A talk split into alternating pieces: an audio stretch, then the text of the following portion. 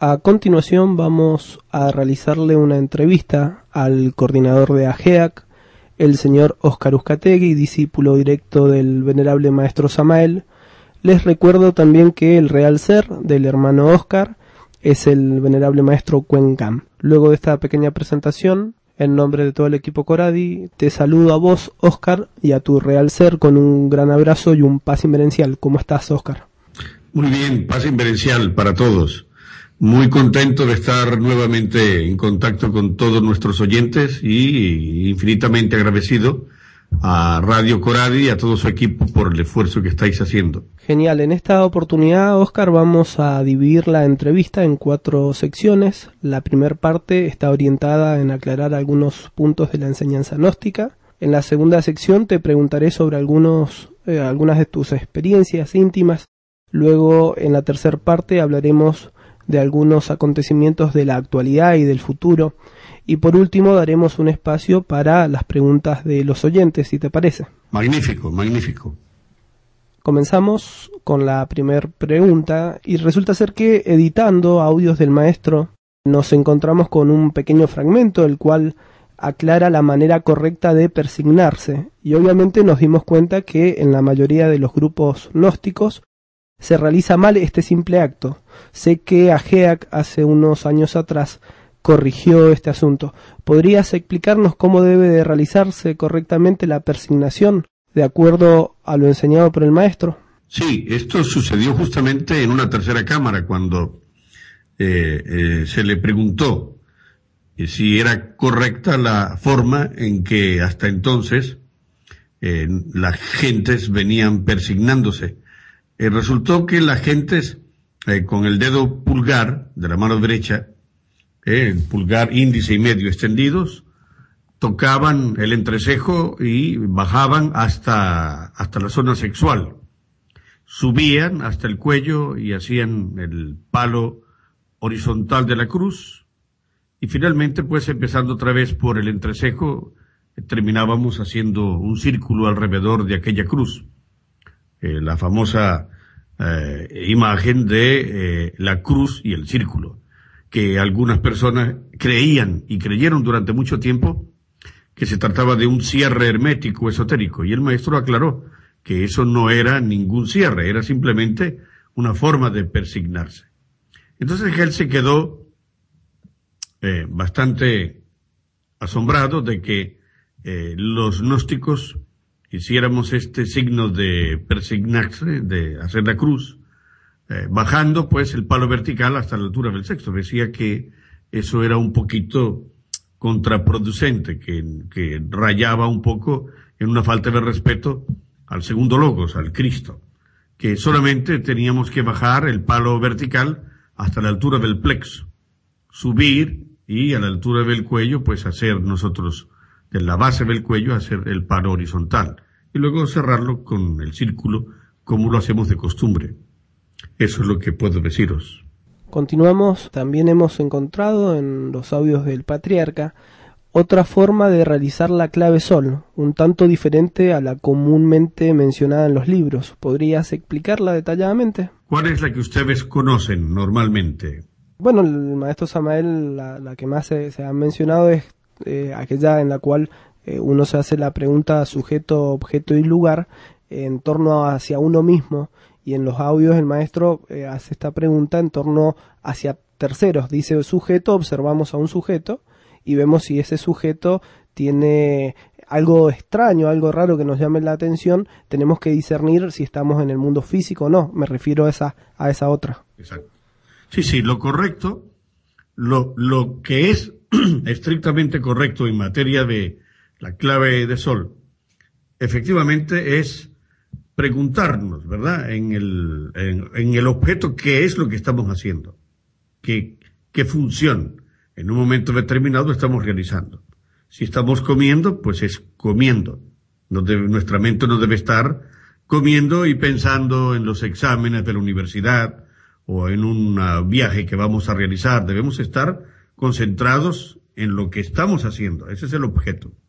El sujeto, aparte de nosotros mismos, es también las gentes que están a nuestro alrededor. Eso es lo correcto. Eso es tomar conciencia de el sujeto y sujetos que están en torno de nosotros. Y el lugar, pues es el ambiente en el que nos encontramos. Es decir, si estamos en la casa, pues tenemos que saber en qué lugar de la casa nos encontramos, cómo está ese lugar, eh, qué detalles tiene el lugar. Eso forma parte de lo que se llama tomar conciencia. Cuando uno ha tomado conciencia de esto y lo mantiene de manera permanente, entonces es cuando se dice que uno está en el recuerdo de sí. El recuerdo de sí o de sí mismo es la clave del sol ampliada. Eso es lo que se llama eh, el recuerdo del ser o el recuerdo de sí. ¿Continuamos? Sí, sí. Hemos notado en los últimos tiempos que hay una confusión en relación a los valores que habitan en los animales involutivos. Por un lado, se ha dicho que estos animales son esencias que están involucionando porque ya terminaron sus 108 existencias. Otras veces se ha afirmado que son yoes que han sido separados de la psiquis humana, mientras éstas continúan su ciclo de vida en vida en el reino de los humanoides. Como si fuera poco, el maestro Samael también comenta en los audios el caso atípico de un rey lemur que en su última existencia, es decir, la 108, retornó pero como mono, no como humanoide. ¿Podrías aclarar un poco todo este asunto? Sí, miren, en, en materia de involución hay muchas cosas eh, que suceden y no siempre son las mismas. Quiero decir, eh, Alguien que llegó a la última existencia del ciclo de 108 existencias, una parte de sí mismo, quiero decir, determinados agregados psicológicos nuestros, que llevan parte de nuestra conciencia embotellada, van directamente a eh, infiltrarse en animales que son involutivos. Claro está que al entrar estos agregados nuestros en esos animales involutivos, pues una parte de nosotros está allí y ese animal involutivo tendrá un periodo de vida XX y al morir esos agregados o toman nuevamente otro animal involutivo hasta que van perdiendo cada vez más fuerza o ya pasan directamente al reino vegetal o directamente al reino mineral. Esta es una primera eh, situación. La otra situación es que otros agregados nuestros, aparte de los que van a los animales, van directamente al reino vegetal. Por eso hay vegetales evolutivos y vegetales involutivos. Las eh, plantas estas carnívoras son vegetales involutivos. Algunas plantas venenosas son vegetales involutivos. Entonces allí también se depositan o se infiltran determinados agregados psicológicos nuestros. Los agregados más fuertes de nuestra psicología, los elementos indeseables más pesados, estos van directamente hacia los diferentes círculos dantescos de los que habla Dante Alighieri. Entonces, estos agregados son los que más porcentaje de conciencia tienen atrapada. De allí, pues, que los horrores del abismo los experimenta más directamente. Esa fracción de nuestra esencia que va, digamos, encarcelada entre estos agregados que ya entran en las infradimensiones o en los círculos dantescos. Por ejemplo, se oyó una vez, se, se sabe históricamente, de un caso en tiempos de Pitágoras. Él caminaba con un amigo y ese amigo eh, le dio una patada a un perro y el perro empezó a, a, quejarse, empezó a aullar quejándose. Y Pitágoras dijo a su amigo, por favor, nunca más hagas esto con este perro. Y entonces el amigo lo inquirió, ¿y por qué? ¿Por qué no lo puedo hacer? Y él le dijo, porque además de ser un acto eh, inhumano, en los ladridos de este perro he sentido la voz de un antiguo amigo mío.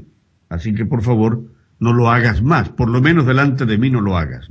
Eso demuestra efectivamente que estos agregados de ese antiguo amigo suyo, pues estaban eh, allí, dentro de aquel perro. Otra situación que se puede dar, la voy a ilustrar con dos casos que son interesantes. Uno es que una vez el maestro Samael se llevó a unos discípulos al zoológico del Distrito Federal. Y allí resultó que él se encontró mirando los distintos animales que estaban allí encerrados. Y entre otras cosas, comentaba, refiriéndose, por ejemplo, a un león que estaba allí enjaulado. Decía, ese león que ustedes ven allí y que observa en silencio a todos los transeúntes que están aquí, tiene un estado de conciencia mucho más elevado que las personas que están mirándolo a él. Ese león está percibiendo cosas del cosmos, del infinito, que los humanoides que están caminando por aquí no perciben para nada.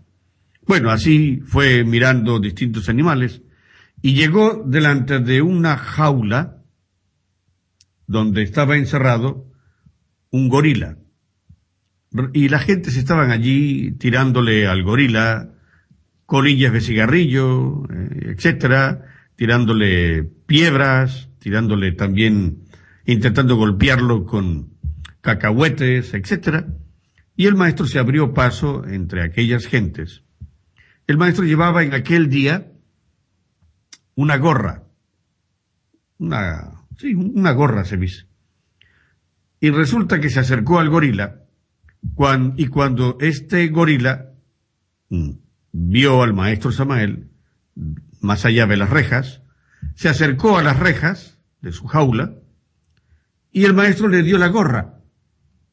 Y para asombro de todos, resultó que el gorila se puso la gorra y saludó al maestro como saludan los militares cuando alguien o del mismo rango o de un rango inferior saluda al otro, que uno coloca la palma de la mano cerca de la cabeza. Entonces, claro, todo el mundo se quedó atónito, las gentes miraban aquello con asombro, un gorila saludando en forma militar al maestro Samael en este caso. Cuando terminó aquella escena, se preguntó al maestro Samael qué había pasado. Y entonces el maestro dijo, ese gorila era un antiguo correligionario mío en tiempos de la Revolución Mexicana, en tiempos de Pancho Villa y de Emiliano Zapata, etc. Y ahora está metido totalmente ese amigo mío dentro de este cuerpo de gorila. Esta es otra situación que se da en donde prácticamente puede suceder que la totalidad de nuestra psicología va directamente a un solo animal, como en este caso un gorila. Otro caso que les doy es el siguiente tuve un amigo en América Latina que eh, era, debe ser todavía, no debe haber muerto, ingeniero, mecánico. Era una persona que prácticamente la vida le sonreía en todos los sentidos. Estaba casado con una chica muy, muy maja, muy buena persona, muy agraciada físicamente, pero además anímicamente era una buena persona. Entonces, como quiera que tenía una confianza bastante amplia con este amigo, eh, pues salíamos a veces de paseo, su esposa, mi amigo y un servidor. Me llamaba mucho la atención que a veces lo acompañé a visitar empresarios que le solicitaban, por ejemplo, para una nave industrial, eh, que le realizara un proyecto mm, para ductos de aire acondicionado. Y él les hablaba a estos empresarios en una forma, dijéramos, un poco altanera. Les decía, bueno, yo traigo el proyecto cuando usted me diga. Usted me va a pagar inmediatamente. Y aquel empresario, me acuerdo en uno de los casos, le dijo, Sí, sí, claro que sí. Bueno, entonces, ¿cuántos metros tiene la instalación? Y él tomaba nota de todo. El empresario le dio los metros que necesitaba de ducto de aire acondicionado. Visitó el lugar donde se iban a colocar aquellos ductos y dijo, hoy es lunes, el viernes yo traigo el proyecto, el viernes quiero el dinero. Él hablaba en estos tonos, ¿no? en esta forma. Y aquel empresario, pues, sonriendo, le dijo, sí, sí, no hay problema. Nos fuimos de allí inmediatamente a su estudio y empezó en su mesa, que la mesa de los ingenieros es como la mesa de los arquitectos, la mesa de los dibujantes, es una mesa especial, y allí rápidamente con una calculadora empezó a hacer líneas, a hacer trazos, y ahí estuvimos dos días yendo a ratos a hacer esto, al tercer día ya tenía terminado aquel proyecto y esperamos al viernes. Luego nos fuimos allí donde estaba aquel empresario y con el rollo en la mano, el rollo de papeles del proyecto, le dijo sobre la mesa, aquí está mi proyecto. Cuesta tanto. Ha traído el dinero. Claro, el empresario le dijo, pero Hombre, yo te dije que sí, pero no pensé que me lo ibas a traer el viernes, porque es asombroso que lo hayas traído ahora. Bueno, entonces aquel amigo mío inmediatamente le salió la ira y le dijo, mire, yo soy un hombre de una sola palabra. Yo le dije a usted que el viernes estaba el proyecto. Ya le había hablado del coste que más o menos costaba.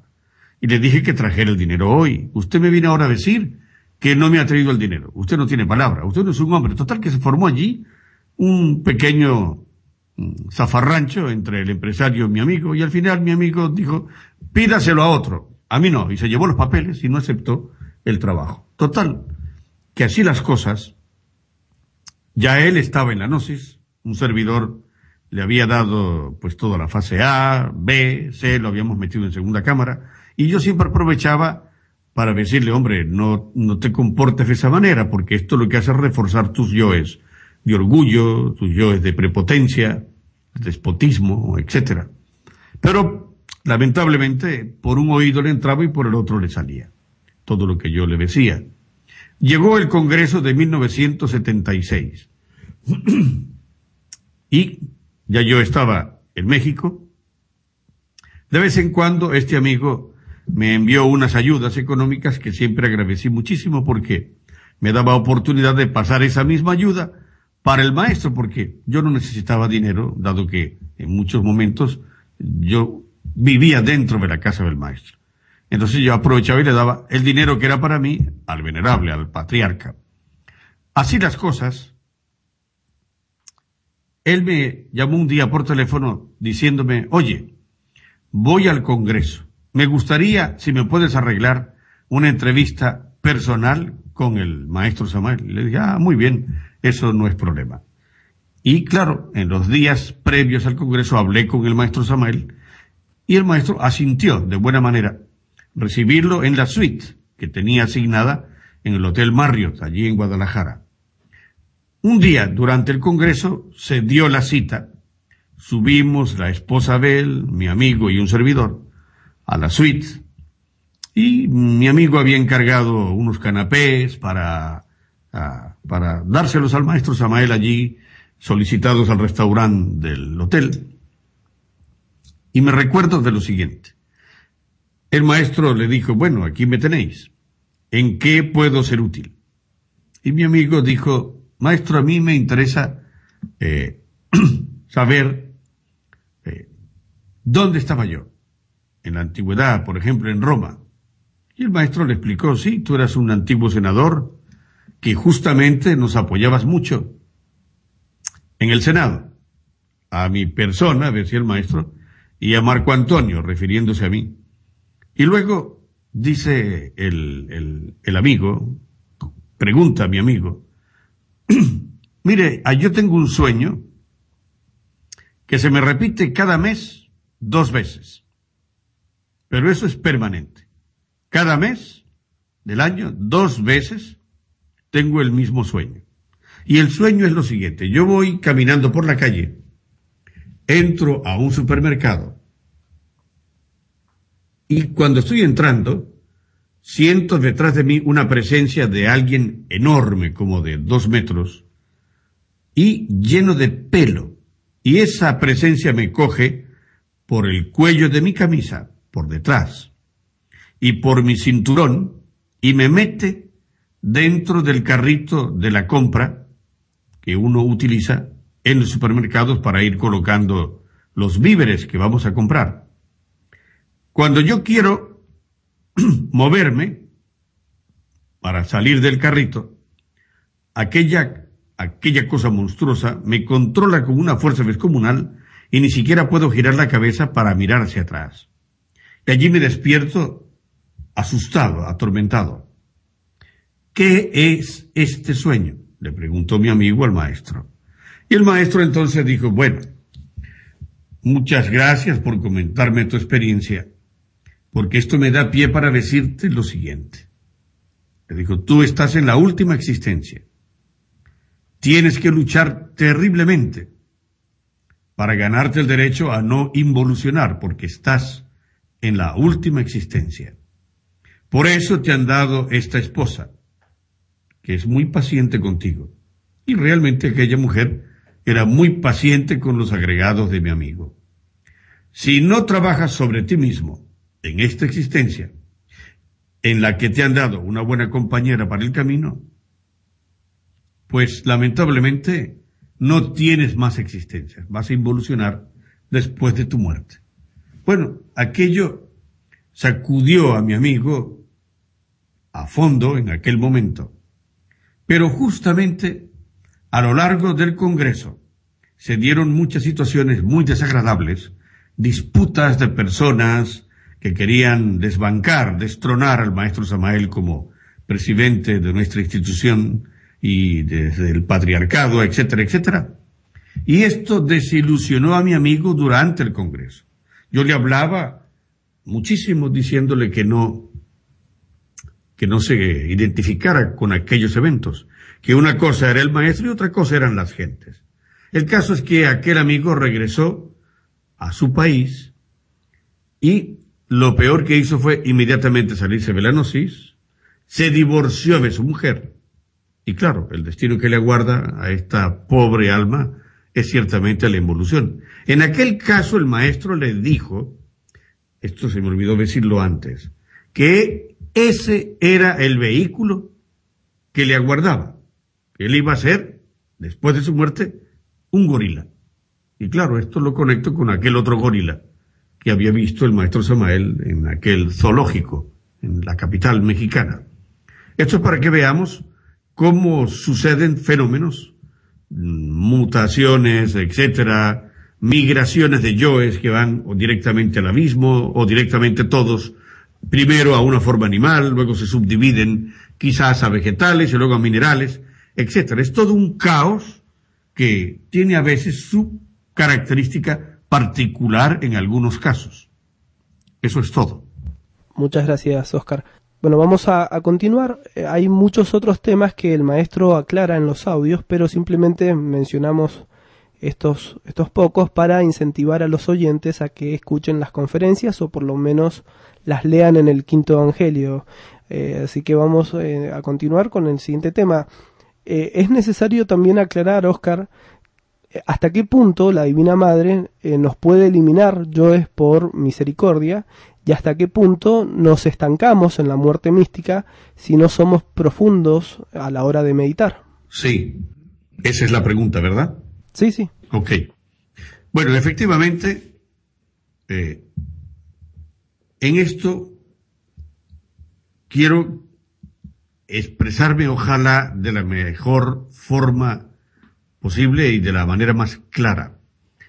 La Divina Madre es Dios, es el ser en forma femenina dentro de nosotros.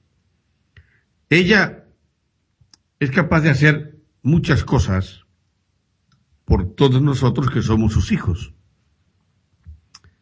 Pero hay la creencia, en la gnosis, de que para ser auxiliados por la Divina Madre, forzosamente tenemos que hacerlo durante la alquimia. Y esto no es cierto.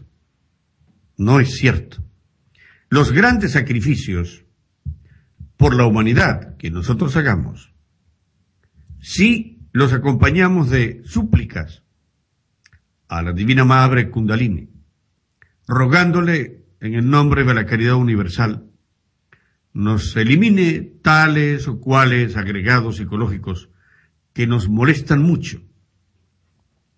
Ella, si esta súplica la acompañamos de relajación, introspección, análisis y luego más oración, pero ya directamente concentrados en ella, y realizamos, por ejemplo, paralelamente a la oración, un ayuno de un día, de dos o de tres, y hacemos la sana sagrada.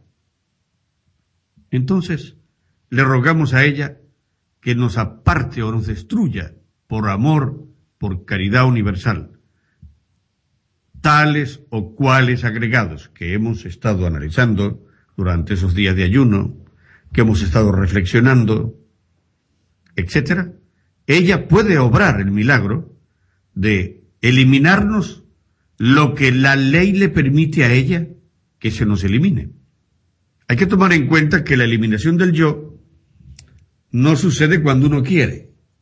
La eliminación del yo está en relación no solamente con el hecho de haber comprendido el daño que hacemos a los demás, con ese agregado, las penas morales que le hemos causado a los demás, el, daño que le hemos hecho a nuestro cuerpo físico, por ejemplo, eh, etcétera.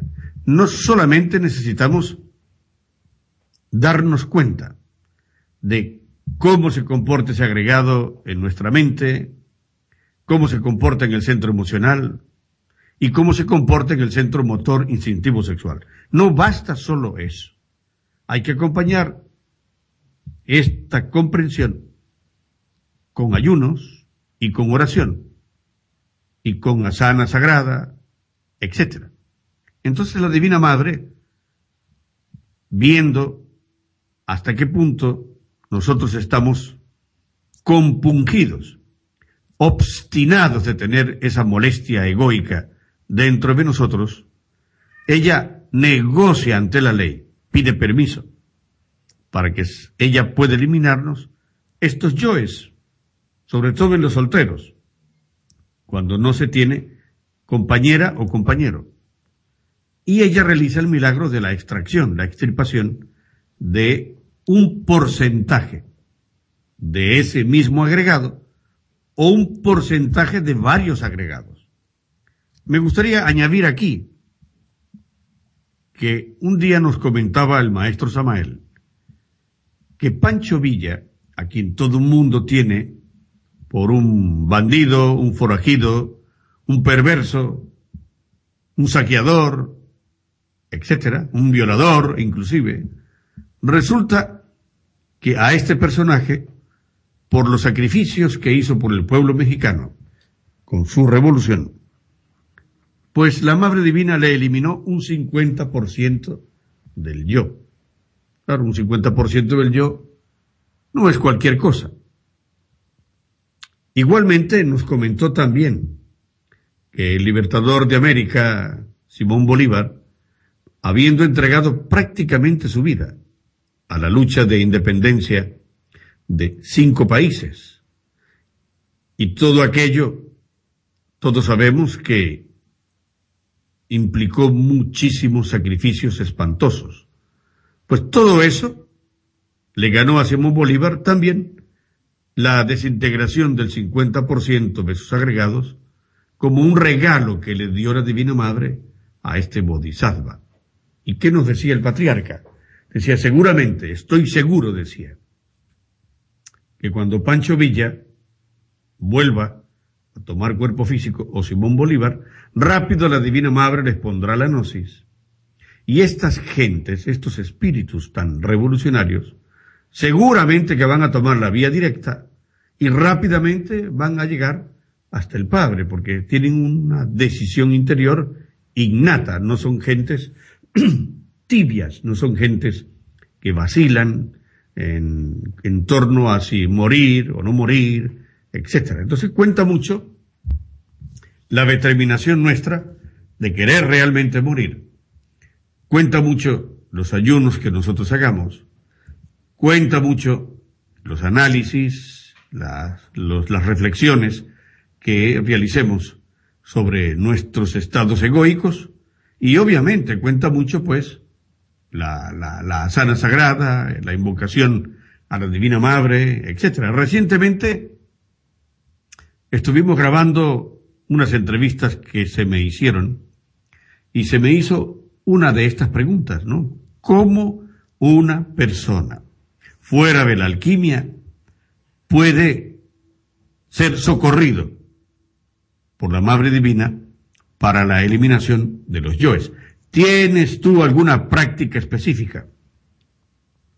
En ese momento, pues dije lo siguiente.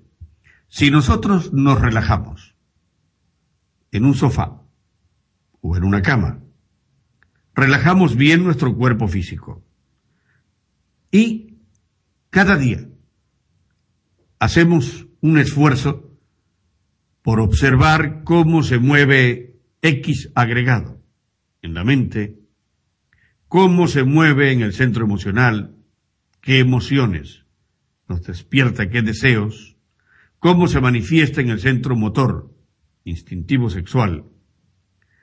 Si esto lo hacemos y luego empezamos a llamar a la Divina Madre, así, de esta manera, la empezamos a llamar con mucho amor, con este mantra. Y si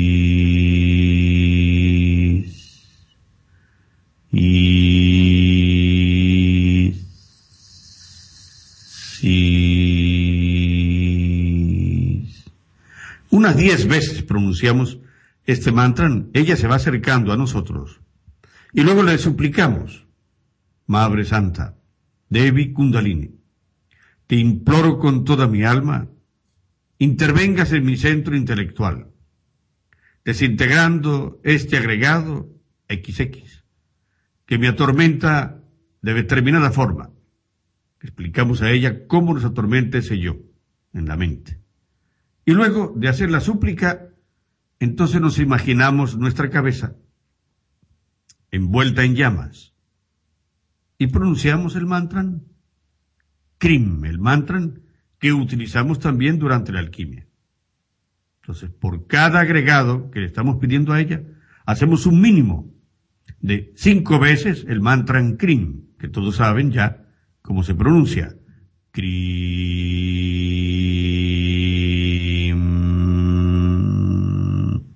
Así que mientras yo estoy pronunciando el mantra, me debo observar con la imaginación creadora toda mi cabeza envuelta en fuego. Lo mismo vamos a repetir con el centro emocional. Allí también observaremos toda aquella parte de nuestro cuerpo envuelta en fuego y pronunciaremos el mantra Krim. Y luego haremos lo propio con el centro instintivo sexual, que está en el bajo vientre y en las últimas vértebras de la espina dorsal. Entonces, Allí nosotros volvemos a hacer la súplica, imaginamos toda aquella zona de nuestro cuerpo físico en fuego, envuelta en llamas, y pronunciamos el mantra en Krim. Esta simple receta, acompañada, digo y repito, previamente de reflexiones, análisis, etc., esto la persona lo nota, inmediatamente lo nota. Sobre todo cuando uno está angustiado, cuando uno está enfadado consigo mismo, cuando uno siente que está tragado por el yo, etc. Esta simple cosa obra milagros. Así pues que sí que somos ayudados durante la oración, sí, obviamente la oración es sincera, sí que somos ayudados por la Divina Madre en la eliminación del yo, independientemente de tener o no alquimia. Eso es todo. ¿Podrías aclarar también el tema de la creación de los cuerpos solares y el ascenso del kundalini, ya que algunos creen que primero hay que crear los cuerpos y luego hacer subir las serpientes, y por el contrario hay quienes afirman que es un trabajo simultáneo y paralelo. Bueno, una vez que una persona ya tiene el azufre unido al mercurio en el cuerpo físico, entonces ese azufre unido al mercurio asume primero un color verdoso. Eso se llama ya el mercurio sulfuroso o azufre mercurial. Más tarde, tengo que decir aquí, ese azufre unido al mercurio, que los alquimistas llamaban león verde, se volverá totalmente rojo, que es la tintura roja o el león rojo. Pero esos son estadios más avanzados del trabajo. En todo caso, ya tener el león verde significa tener el fuego sagrado, el fuego sagrado del kundalini, o de la kundalini. Cuando eso sucede, la energía creadora ya no sube únicamente a través de los canales ganglionares, llamados en Oriente Ida y Pingala, sino que ahora además sube también por el canal que va por dentro de la espina dorsal y que los indostanes llaman susubna o susubna. Entonces, ese mercurio sulfuroso o ese azufre mercurial, porque son las dos sustancias unidas, van a ir, dijéramos, subiendo vértebra por vértebra de acuerdo a los méritos del trabajo que haga sobre sí mismo y por la humanidad el yoguino o la yoguina. Y en este caso, pues, al llegar a la última vértebra de la columna vertebral a la altura de las cervicales, ese fuego seguirá su ascenso por unos conductos que pasan desde la parte trasera de la cabeza hasta el entrecejo y allí queda depositada la serpiente sagrada o el fuego sagrado. Cuando eso sucede, la persona obtiene la primera espada de poder, es decir, eh, la primera iniciación de misterios mayores, relacionada con el cuerpo físico. Mientras una persona está viviendo este proceso del ascenso de su fuego en el cuerpo físico, un excedente de su propio mercurio azufrado o azufre mercurial, ya le está fabricando el cuerpo astral, si no lo posee. Si ya lo trae de otras vidas, no tiene que fabricarlo. Si no, este mismo mercurio sulfuroso que está haciendo este milagro en su vehículo físico, también está fabricando a la par el cuerpo astral. Así pues que cuando el cuerpo astral ya está formado y la persona sigue en la senda rocallosa, cumpliendo de lo mejor, de la mejor manera posible con los tres factores, de la revolución de la conciencia, incuestionablemente que llegará un momento en el cual, si la persona tiene méritos, tendrá que despertar el fuego en ese cuerpo astral. Y eso se puede estar haciendo en el momento, obviamente, en que ya termina el fuego de subir por la columna vertebral del cuerpo físico, del practicante. Así, el despertar en el cuerpo astral, el despertar del fuego sagrado en el cuerpo astral, internamente es anunciado con un relámpago que ve la persona en el cielo, un rayo, un relámpago. Y luego, pues, obviamente los síntomas del despertar del fuego en el cuerpo astral no son los mismos que los síntomas que tuvo la persona cuando el fuego secreto despertó en su vehículo físico. Así entonces, si la Divina Madre recibe permiso de la gran ley para que el fuego ascienda por el cuerpo astral, pues comenzará la flama secreta a subir por las vértebras del cuerpo astral. Y mientras esto sucede, el excedente de mercurio sulfuroso ya está fabricando el cuerpo mental. Y así sucesivamente hasta que fabrica el cuerpo causal, y también tendrá que despertarle el fuego secreto a ese vehículo causal. Eso es lo que puedo deciros. Muy bien. Vamos a pasar, Oscar, a la parte, a la segunda sección, a la parte de las experiencias, las vivencias. Eh, sabemos que en diciembre del año pasado tuviste un encuentro en el mundo físico con el maestro Samal. ¿Podrías contarnos esta experiencia? Sí, no sé si la conté ya a ustedes, pero la vuelvo a decir, y si no la he dicho, pues tanto mejor. Resultó que mm, un servidor se encontraba en un aeropuerto internacional de la ciudad de Caracas, en Venezuela. Entonces, yo había sacado un billete de avión para ir de esa ciudad a otra que se llama Maracaibo, una ciudad muy calurosa todo el año. Allí me encontraba en el aeropuerto y antes intenté llamar desde la capital, desde Caracas, a una parte de mi familia que está en Maracaibo, para hacerle saber la hora en que mi vuelo procedente de Caracas llegaba allí a Maracaibo. Entonces, para mi tristeza, pues los teléfonos todos estaban fuera de uso. Yo no tengo, no utilizo teléfonos móviles, y no me quedó más remedio que hacer la cola, después de haber hecho el check-in, para aguardar a que se abriera la puerta que da acceso al embarque en el avión.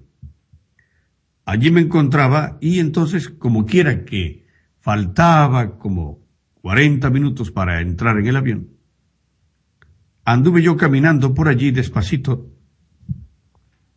y de pronto apareció delante de mí un joven de unos 38, 40 años. Y entonces me dijo, eh, me preguntó primero, eh, ¿cómo se llama usted, señor? Y yo le dije, Oscar Uzcategui. Y entonces me dice, eh, ah, yo le dije a él, ¿Qué cosas? He estado buscando un teléfono para llamar a mi familia y no encuentro ninguno, todos están dañados. Y él me dijo, ah, eso no es problema, señor. Yo le presto mi teléfono, habla el tiempo que quiera. Y a mí me extrañó mucho aquello, porque nadie le da un teléfono móvil a otra persona así porque sí, y mucho menos diciéndole, hable el tiempo que quiera. Yo le dije muchas gracias y empecé a marcar el teléfono de mi familia. Hablé con una de mis hermanas y le dije, bueno, pues llego a tal hora. Eso es todo. Yo fui muy breve. Le devolví el teléfono y entonces el joven aquel, sonriendo de una manera un poco extraña, me dijo, eh, ¿a qué se dedica usted? Y yo le dije, ah, soy estudioso de la antropología, doy cátedras sobre asuntos antropológicos. Y yo aproveché y le repregunté, ¿y tú a qué te dedicas? Entonces él sonriendo me dijo, yo soy comunicador. Ah, estúpido de mí porque yo tenía que haberle preguntado, ¿qué comunicas tú? Yo estaba un poquito asombrado y así como ensimismado, un poquito chocado con toda aquella situación. Y le dije, y me dijo él, ¿a dónde va usted? Y yo le dije, mira, a esa cola que ves ahí que va a Maracaibo. Entonces me dijo, ah, yo también voy para allá. Ah, excelente, le dije. Entonces le, le dije, ven conmigo. Mira, hay un kiosco de periódicos aquí. ¿Te apetece que veamos los periódicos, los titulares? Sí, sí.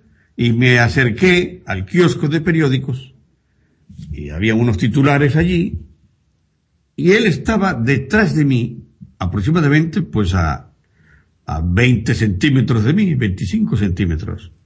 En el momento en que yo miro un titular y lo señalo con el dedo y lo y volteo hacia atrás para indicarle a él lo que yo le señalaba, veo que no está.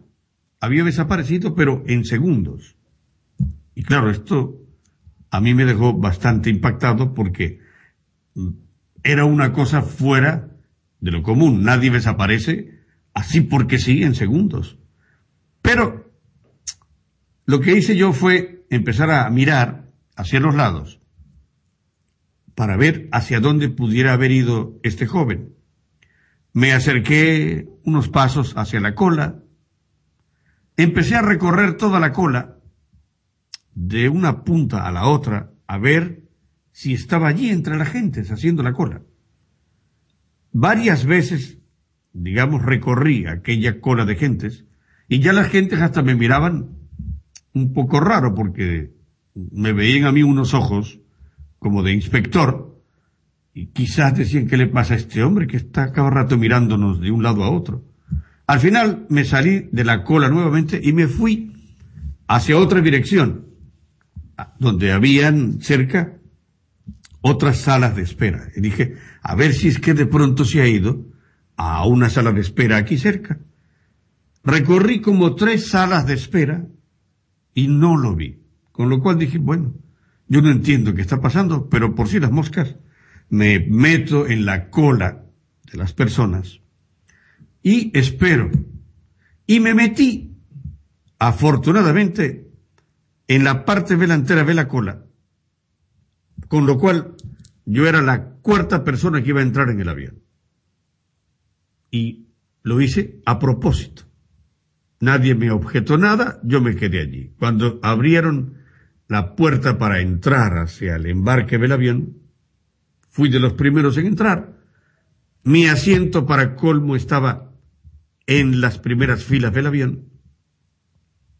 Y allí dije, por aquí tiene que pasar si él va a Maracaibo, por aquí delante de mí, va a pasar por el corredor, porque además mi silla estaba en el corredor del avión. Pues empezó a pasar la gente, uno tras otro, etcétera, y al final entró el último pasajero y aquel muchacho no estaba. Entonces yo me dije, ah, este perdió el avión. O qué cosas más raras. Al final empezó a colocarse el avión en una punta de la pista del aeropuerto y el piloto recibió permiso para levantar el vuelo. Cuando el avión empezó a levantar el vuelo, de pronto dijo el piloto, el capitán, señoras y señores, nos vemos en la obligación de regresar al punto de partida. Y claro está, disminuyó la velocidad rápidamente, eso ocasionó un estruendo dentro del avión.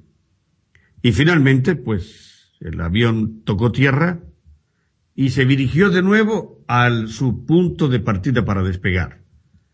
En ese momento dijo el capitán, se nos había olvidado cerrar la puerta trasera.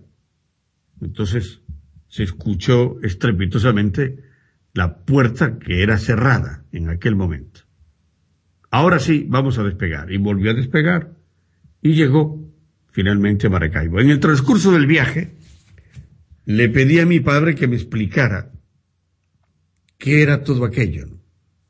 Y entonces, claro, se me vinieron lágrimas en los ojos, porque lo que se me explicó es que el maestro Samael estaba allí, en el aeropuerto, y sí que venía con nosotros, pero en estado de ginas, y lo hizo porque sabía lo que iba a pasar en el avión. Y él entonces fue prácticamente el salvador de todos los que estábamos allí en aquel eh, aeroplano o avión. Así fue pues como me lo hizo saber el padre. Yo vi varias veces el rostro de aquel joven y concordó, concordaba con la descripción del rostro que el maestro nos decía que iba a tener. Era un rostro de, con una piel que no era ni muy blanca ni muy morena. Y tenía un pelo negro, un poco rizado, pero echado hacia atrás. Y la sonrisa sobre todo fue la que me hizo saber que era el maestro, ¿no? Desde el momento en que me prestó el, el teléfono móvil, en un momento se me cruzó en la cabeza que aquel joven era el Avatara. Pero claro, como las cosas se sucedieron de una manera tan rápida y luego desapareció, allí fue cuando entonces eh, me quedé metido en disquisiciones mentales y todo lo vine a entender cuando el avión finalmente despegó y todos estábamos dentro sanos y salvos. Eso es todo. Muchas gracias, Oscar. Pasamos a otra de las consultas. El maestro Samael mencionó que Blavatsky, Leadbeater, el alma humana del maestro Litelantes y otros bodhisattvas regresarían a tomar cuerpo físico. ¿Has entrado en contacto con algunos de ellos? ¿Están activos actualmente y al servicio de la LB? Bueno, Leadbeater sí he sabido que ha tomado cuerpo nuevamente en Inglaterra.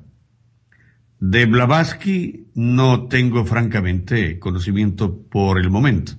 Algunas veces los he visto internamente en reuniones, pero no, no me he, no me he acordado de preguntarle a ella, Blavatsky, si ya tiene cuerpo físico. Y puntualmente están, están, de qué manera están trabajando, eh, haciendo misión, de qué forma, cómo ayudan al despertar o cómo es un poco la actividad que ellos mantienen. Bueno, Internamente, pues ya ustedes saben, todos los estudiantes gnósticos saben que existe el Consejo de la Gran Logia Blanca en los mundos suprasensibles. Ese consejo se reúne muchas veces. ¿eh? En un año pueden haber al mínimo de 70 reuniones. En estas reuniones se trata, pues, en este caso, el estado de la humanidad, eh, las, eh, si hay que darles corrientes a determinadas personas, a determinados grupos en un punto del mundo, si hay una fuerza que hay que neutralizar, tenebrosa, en otro lugar del mundo, si se le da apoyo a un maestro que está por publicar un libro, si se le da apoyo para que las cosas no se obstruyan, por ejemplo, si se, a veces a esas reuniones concurren agentes del karma, explican mm, situaciones kármicas que hay que aplicar sobre nosotros, sobre el hormiguero humano. Y pues se hace una votación. Si se levanta todo el mundo la mano, pues el karma se pone en marcha. Si hay pocas objeciones, también se pone en marcha. Si hay muchas objeciones o puntos de vista que dicen que eso hay que estudiarlo, que hay que ver una oportunidad más, etcétera, etcétera, pues se entra en negociación entre la logia blanca y los agentes del karma se hacen también pues investigaciones sobre si se le da permiso a un científico para que dé determinada cosa a la humanidad o no. Son muchas las actividades, ¿no? Eh, se dan pláticas a los mismos que están allí concurridos sobre determinado tema que todo el mundo tiene que tener claro en el tema del desarrollo místico espiritual o en el tema de la evolución misma de la raza etcétera. Son muchas las actividades, ¿no? ¿Tenés conocimiento, Oscar, de la existencia de algún otro maestro que esté trabajando en el mundo físico, pero públicamente, ya sea dentro o fuera de las instituciones gnósticas? Por el momento, maestro, maestro que esté trabajando, pues sí. Hay alguien por allí, pero no tengo permiso de mencionarlo. Dentro de las instituciones gnósticas, sí y hay otros maestros, ¿no? Ya eh, conocidos, eh, muchas veces, es bueno que ustedes lo sepan, que San Germán está muy activo, pero San Germán tiene ahora eh, unas posibilidades enormes de disfrazarse y muchas veces anda en la calle y la gente ni remotamente sospecha que el que está por allí al lado de un semáforo es San Germán. Igual pasa con Cagliostro ellos están muy activos actualmente, ¿no? Sabemos que las iniciaciones son muy íntimas y que en el fondo eh, son del ser, es el ser quien las recibe. Sin embargo, sería bueno si nos puedes dar testimonio de alguna que recuerdes en este momento. El tema de las iniciaciones realmente es algo muy sagrado, ¿no? Es algo que pertenece al dominio total del Padre, del Padre. Pero sí, sí les puedo decir algo, ¿no? Por ejemplo, eh, puedo decirles alguna de las iniciaciones de las serpientes de fuego y alguna de las iniciaciones de la serpiente feluz. Concretamente, cuando un servidor se encontraba en, en Francia, era el año 1980. Entonces, se me dio la oportunidad de optar a la serpiente de fuego del cuerpo mental en aquel entonces. Recuerdo muy bien que, entre otras cosas, cuando se me aceptaba como candidato para el despertar del fuego en, ese vehículo, eh, un maestro tomó la palabra allí en el recinto sagrado de la iglesia gnóstica para decirme, te tengo que advertir que todos tus procesos a lo largo de toda tu vida estarán acompañados de pena moral. Y efectivamente, pues yo dije, muy bien. Y así fue como fui aceptado. Siempre que se va a levantar el fuego sobre un vehículo, pues hay que jurar sobre el cáliz, eh, a respeto a las jerarquías divinas, eh, sacrificio por los semejantes, eh, trabajar a fondo por la Gran Logia Blanca, denodadamente, y obviamente juramos, pues, ser enemigos del yo. Por eso cuando un bodhisattva abandona su trabajo interior, comete alta traición, porque al no trabajar el yo, eso que juro no lo está cumpliendo y se convierte en Hanasmusen casi siempre.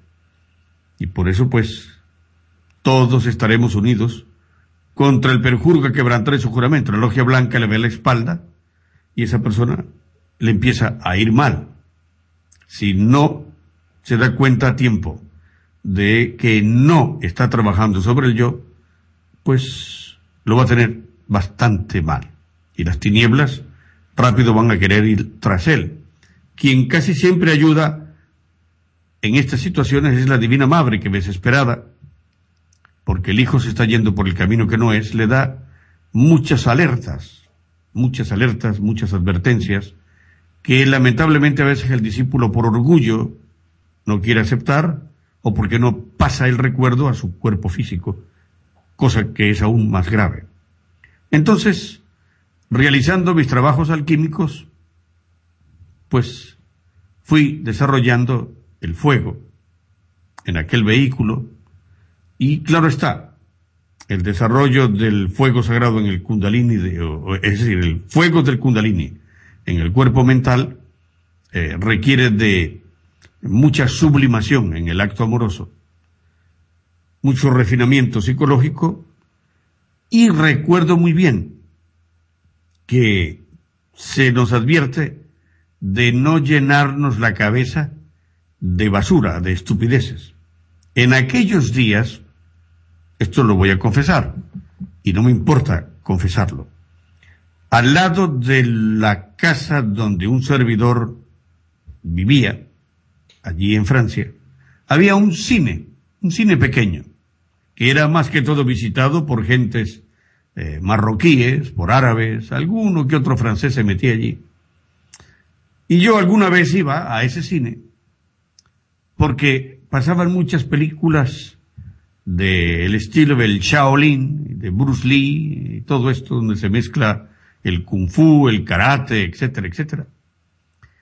Y claro, yo iba a aquellas películas que muchas veces eran muy sangrientas y regresaba a mi casa.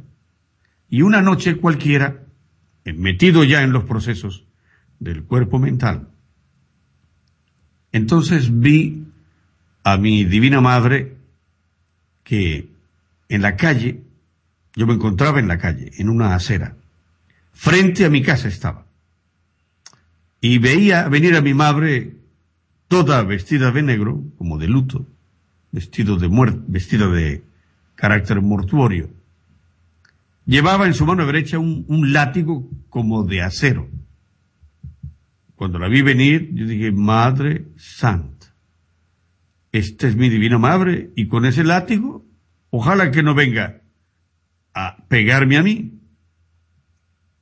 Ella llegó ante mí y me dijo, retírate a la otra acera, hijo mío.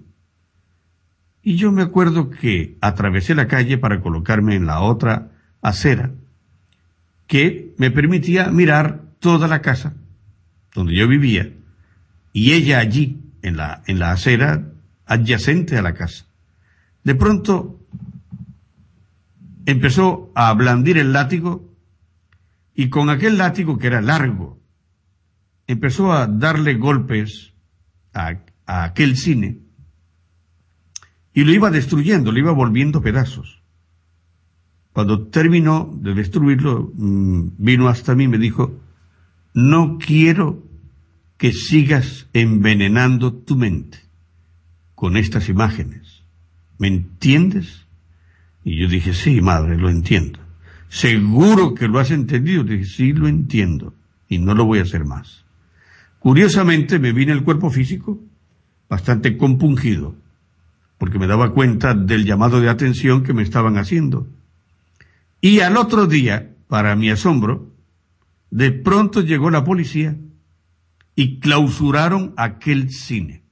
Lo presentaron y yo miraba todo desde, mi balcón y decía, ah, esto es por aquello de si me quedan ganas, pues el cine está cerrado. Mi madre divina se había cerciorado muy bien de que el diablito que soy yo, pues no iba a ver más peliculitas de aquellas violentas. Entonces, por ejemplo, estas son las cosas que se van viviendo. Después ya que el fuego terminó su ascenso hasta la raíz de la nariz, pues viví todo aquello que el maestro Samael comenta, eh, que se realiza en el templo o en uno de los templos de la Santa Iglesia Gnóstica.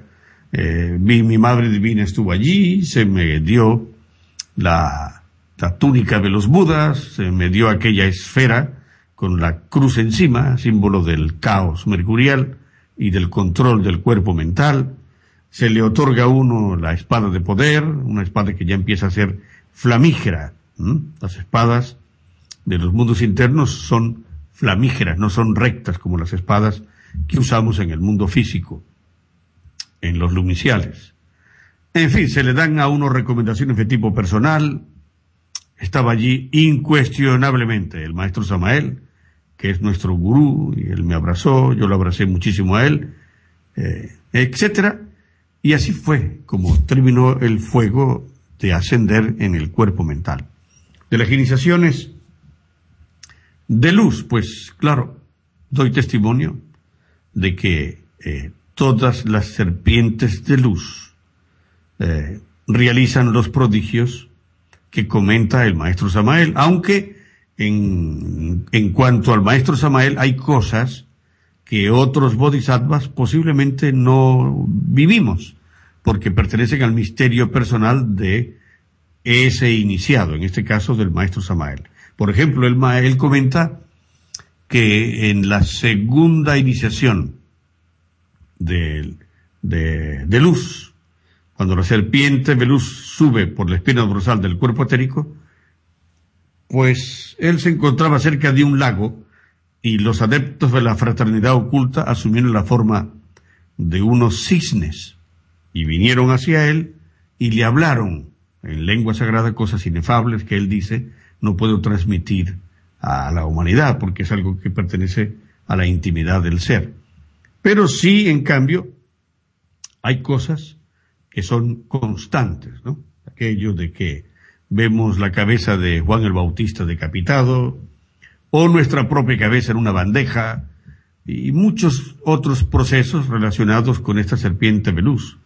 Eh, entonces, claro, la mayoría de las cosas que comenta el Avatara en las tres montañas en relación con las serpientes de fuego y las serpientes de luz, pues, pues son así, son reales. Yo prácticamente doy testimonio de todos aquellos pasajes extraordinarios que nuestro avatar ha venido a mostrarnos como parte del camino que tenemos que recorrer. Si les hablara por ejemplo, de los trabajos de Hércules, también les puedo decir que son absolutamente reales. una cosa que me asombró muchísimo fue aquello de eh, el primer trabajo de Hércules, la destrucción de la muerte, captura y muerte del león de Nemea. Me recuerdo que fui introducido en una sala y, claro, una sala enorme, parecía la sala de un palacio. Aquello era como un palacio, pero era una gran sala. Y de pronto veo salir de uno de los salones adyacentes nada menos y nada más que un león.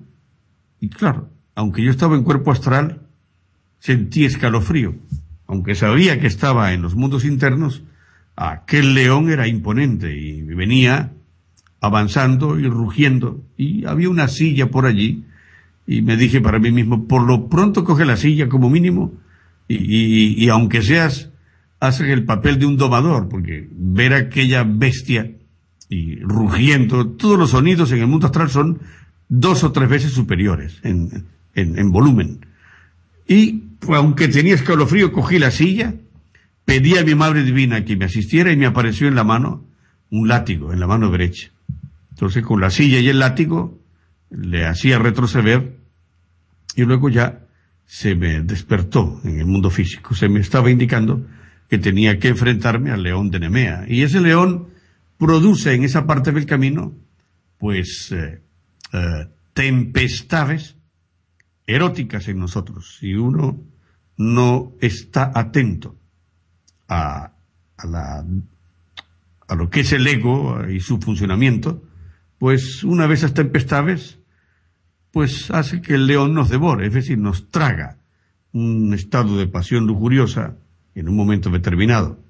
También es cierto aquello de que tenemos que enfrentarnos a las tres furias, la, el deseo, la mente, la mala voluntad, que hay que enfrentarse al dragón de las tinieblas. Es verdad. Cada uno de nosotros tiene un dragón de las tinieblas particular, y yo doy testimonio de ello. Ah, el demonio, el dragón de las tinieblas, que yo percibí, pues en cada persona tiene su peculiaridad. Tenía una cola como de serpiente y era una cola bastante asquerosa, era una cola babosa. Era como si estuviera aceitosa la cola de aquel dragón. Los ojos eran rojos, enormes, y sí, efectivamente, vomitaba fuego. Ese fuego que vomita ese dragón es fuego lujurioso, fuego negativo. Y eso desde adentro, pues produce mm, estados latentes o subyacentes de lujuria. Entonces hay que trabajar en el laboratorio del tercer logos, suplicar a la Divina Madre que nos ayude a desintegrar aquel, aquel monstruo o todo aquel zoológico que vamos encontrando en el primer trabajo de Hércules, etcétera, etcétera.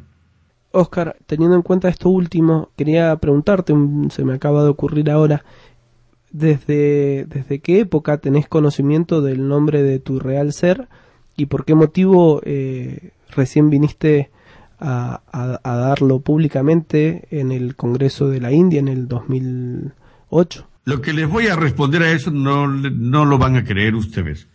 El día que a mí me metieron en segunda cámara, siendo un adolescente de 15 años. Esa noche fui llevado a la iglesia gnóstica y mi padre interno que estaba allí, no el Keter, sino Atman, el íntimo, con sus vestiduras sagradas me pidió que me arrodillara y juré eh, sobre la Biblia lo mismo que había jurado en el mundo físico, en el lumicial. Entonces, él mismo me llevó a un mapa. Estaba dentro de aquel lumicial, cosa curiosa. Y en aquel mapa, pues, aparecía, pues, Egipto. Y allí, al lado de una pirámide, en aquel mapa, estaba el nombre de mi padre. Estaba allí todo el nombre completo. Y yo me guardé aquello para siempre, nunca lo, nunca lo comenté. Tampoco se lo quise comentar al maestro Samael porque me daba vergüenza.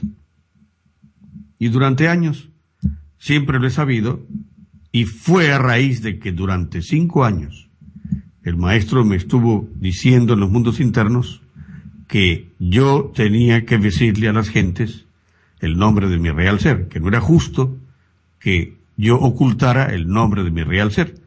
Y mi respuesta siempre era la misma. Yo le dije, mire, yo lo que no quiero es entrar en la lista de las personas que por haber dado el nombre del ser, entonces crean un, un seguidismo del estudiantado gnóstico hacia ellos y se olvidan de la obra del patriarca y se olvidan de usted. Así le dije, ¿no? Y él me dijo, no, no pasa nada. Tú no vas a provocar eso. Yo te conozco y tú no lo vas a hacer. Y le dije, sí, yo no lo voy a hacer. Pero ¿qué tal la gente? Bueno, la gente es la gente. Le digo, no, pero yo no quiero ser el, el, el detonante de esa situación. Y así era mi respuesta durante cinco años. El último año fue justamente en el Congreso de la India. Meses antes, él me llevó a un gran teatro, a un salón que resultó ser el salón donde nosotros celebrábamos el Congreso. Pero en aquel momento yo no sabía que ese era el salón del Congreso. Habían las cortinas que teníamos allí, había también eh, la tarima, eh, etcétera, y detrás de las cortinas el maestro me trajo las vestiduras y me dijo, póntelas. Y yo le pregunté, ¿para qué quiere usted que yo me las ponga? Porque ahí afuera te están esperando y tienes que aparecer. Y entonces yo le dije, oh, yo no me pongo esto. Y él me dijo, quiero que te las pongas. Te lo estoy pidiendo personalmente. Entonces me acuerdo que me las puse dentro de un lugar allí detrás de las cortinas de aquella sala o de aquel sala de teatro. Y había un espejo. Y resultó que la vestidura de mi real ser tiene además un capuchón. Un capuchón que cubre toda la cabeza. Y a la altura de los ojos eh, tiene unas rejillas como el burka de las mujeres musulmanas. Cuando me puse aquel capuchón y toda la vestidura, me miré en el espejo aquel y con vergüenza le comento a todos que me entró la risa. Y me dije, vaya, ¿cómo vas a salir así ahí afuera? Y el, maestro me escuchó que me reía y me dijo, ¿por qué te estás riendo? Y yo tuve que hacer un terrible esfuerzo allá en la atmósfera astral para regañar a la mente y decirle, déjame en paz, ¿no? Y salí y le dije, no, no, no pasa nada, maestro. Total, que salimos y efectivamente estaba allí, en aquella sala, en pleno, toda la logia blanca. Habían adeptos mm, sufis, habían adeptos tibetanos, adeptos inclusive de Japón, adeptos de la antigua orden del dragón amarillo, adeptos chinos, adeptos aztecas, mayas, incas, el maestro Kutumi Moria, hasta el maestro Averamento estaba allí. Y entonces el maestro habló a todos ellos y dijo, este es uno de mis hijos, es el maestro Cuencán. Y va, yo me prosterné delante de él, todos ellos pues aplaudieron y ya después vino Vinieron conversaciones privadas, abrazos, etcétera, etcétera, con los adeptos de la Blanca Hermandad. Eso es lo que os puedo comentar. Recién hablabas un poco de, de aquella experiencia en tu juventud, en, con aquel mapa. Eh, sería bueno un poco apelar también a, a los recuerdos de, del sacerdote tébano y, y, hablar un poco de aquella existencia en relación sobre todo lo más interesante sería hablar sobre el hierofante a un, a un beor. Sí. Sí, bueno, en Egipto es lo que ustedes me están preguntando, eh, lo que he vertido un poco en el libro Memorias de un sacerdote tebano, ¿verdad? Sí. Muy bien. Bueno, en, en esa obra he hablado de varias cosas. En Egipto tuve una existencia en tiempos del faraón Kefren, cuando el maestro Samael era hierofante. educador justamente de aquel faraón. En aquellos días mis padres me presentaron en el templo cuando yo tenía como 12 años. Y eh, el maestro Samael era nuestro maestro. Y recuerdo muy bien, y esto se lo comenté a él varias veces, cuando se me llevó en una ocasión a una especie de pozo de agua y uno miraba aquella agua, claro está, el rostro se reflejaba en el agua, y con unos mantras que el hierofante hacía, entonces se podía ver en aquella imagen mm, que se reflejaba en el agua, no solamente eh, cosas de vidas pasadas, sino también estados monstruosos de uno mismo. Y eso, pues, me llenó a mí de, de inmensa alegría en aquella existencia y cuando recordé esas cosas en mi existencia actual, se las comenté al maestro y me decía, efectivamente, fui tu preceptor. Y recuerdo que en aquel templo, que era el templo del Luxor, allí no solamente estaba un servidor, estaban otras personas que he conocido y que actualmente trabajan inclusive en, nuestro equipo de AGEAC y otras personas que aunque no están en Ajeac, están en la Gnosis. Y entonces mm, me convertí en aquellos días en una especie de coordinador entre el maestro y mis compañeros. Recuerdo mucho cuando íbamos a una piscina sagrada que hoy ya no existe allí, donde se realizaban eh, abluciones, purificaciones y aparte pues luego la cogíamos para nadar y divertirnos, etcétera, etcétera. Entonces, en este libro hablo de esa existencia, pero hablo también de eh, una existencia que tuve en el Egipto correspondiente al Imperio Medio, cuando se me dio la oportunidad de, de llegar al trono, de ser faraón, y se conoció un servidor con el nombre de Mentuhotep. En aquellos días eh, eh, las, los estados que conformaban Egipto estaban sufriendo una especie de resquebrajamiento y estaba Egipto a punto de entrar en una guerra civil y entonces me dediqué a la unificación del Alto y del Bajo Egipto, de las dos partes de Egipto. Esa fue una tarea que se me dio en aquellos días. Pero allí también en esa obra He metido cosas de mi actual existencia, pero las he puesto un poco veladas, porque claro, pertenecen, como dije antes, a detalles muy íntimos de mi real ser. Entonces, esa obra, Memorias de un sacerdote tebano, habla de aquella existencia cuando el maestro fue hierofante de Kefren, de aquella otra cuando fui Mentujotep y de lo que estoy viviendo en estos días. Bueno, ahora vamos a a saltar a, la tercera sección, a los acontecimientos actuales y futuros.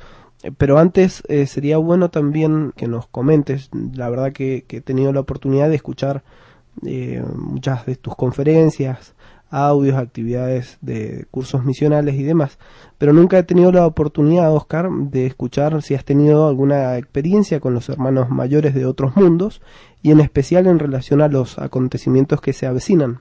Sí, bueno, yo les tengo que decir que eh, sí que he tenido contactos eh, internos con los hermanos de otros mundos. En el mundo físico me han pasado acercamientos con ellos. He ido a veces conduciendo un coche a las cuatro de la madrugada y una de estas esferas me ha seguido a una distancia de unos 500 metros entonces voy por la carretera, la esfera va conmigo y en un momento determinado la esfera se ha colocado delante de mí, en lo alto del cielo, y entonces me ha lanzado un rayo, una luz.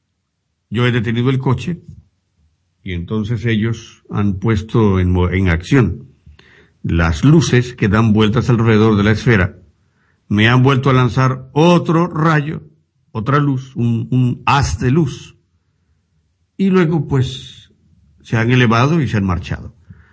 He estado caminando por las calles del Distrito Federal Mexicano a las siete de la tarde, mirar hacia el cielo y he visto una nave. Las gentes ni remotamente se daban cuenta en aquella larga cola de coches que a esa hora circulaba por la avenida principal del Distrito Federal. En este momento no la recuerdo, pero es una avenida que atraviesa todo el Distrito Federal. Pues las gentes estaban tan adormiladas que a nadie se le ocurría mirar hacia el cielo. Y yo miré y estaba una nave perfectamente delimitada, o sea, una cosa tan evidente que hasta un ciego lo hubiera visto. Era una nave grande que estaba allí y pues se veía, ah, todavía estaban las luces del sol eh, en, en la atmósfera, estaba apenas atardeciendo y yo me quedé un rato, no caminé más, me quedé mirando aquella nave y empecé a conversar telepáticamente con aquellas gentes de aquella nave o que venía de algún lugar del espacio. He tenido, digamos, en el mundo físico muchas muchos de estos encuentros, ¿no? Que no, mm, todavía no he tenido la dicha de conversar con una tripulación que descienda de la nave para tener un intercambio de impresiones en el mundo físico. No, no descarto que algún día el Padre me dé ese regalo, ojalá, yo lo suplico cada día.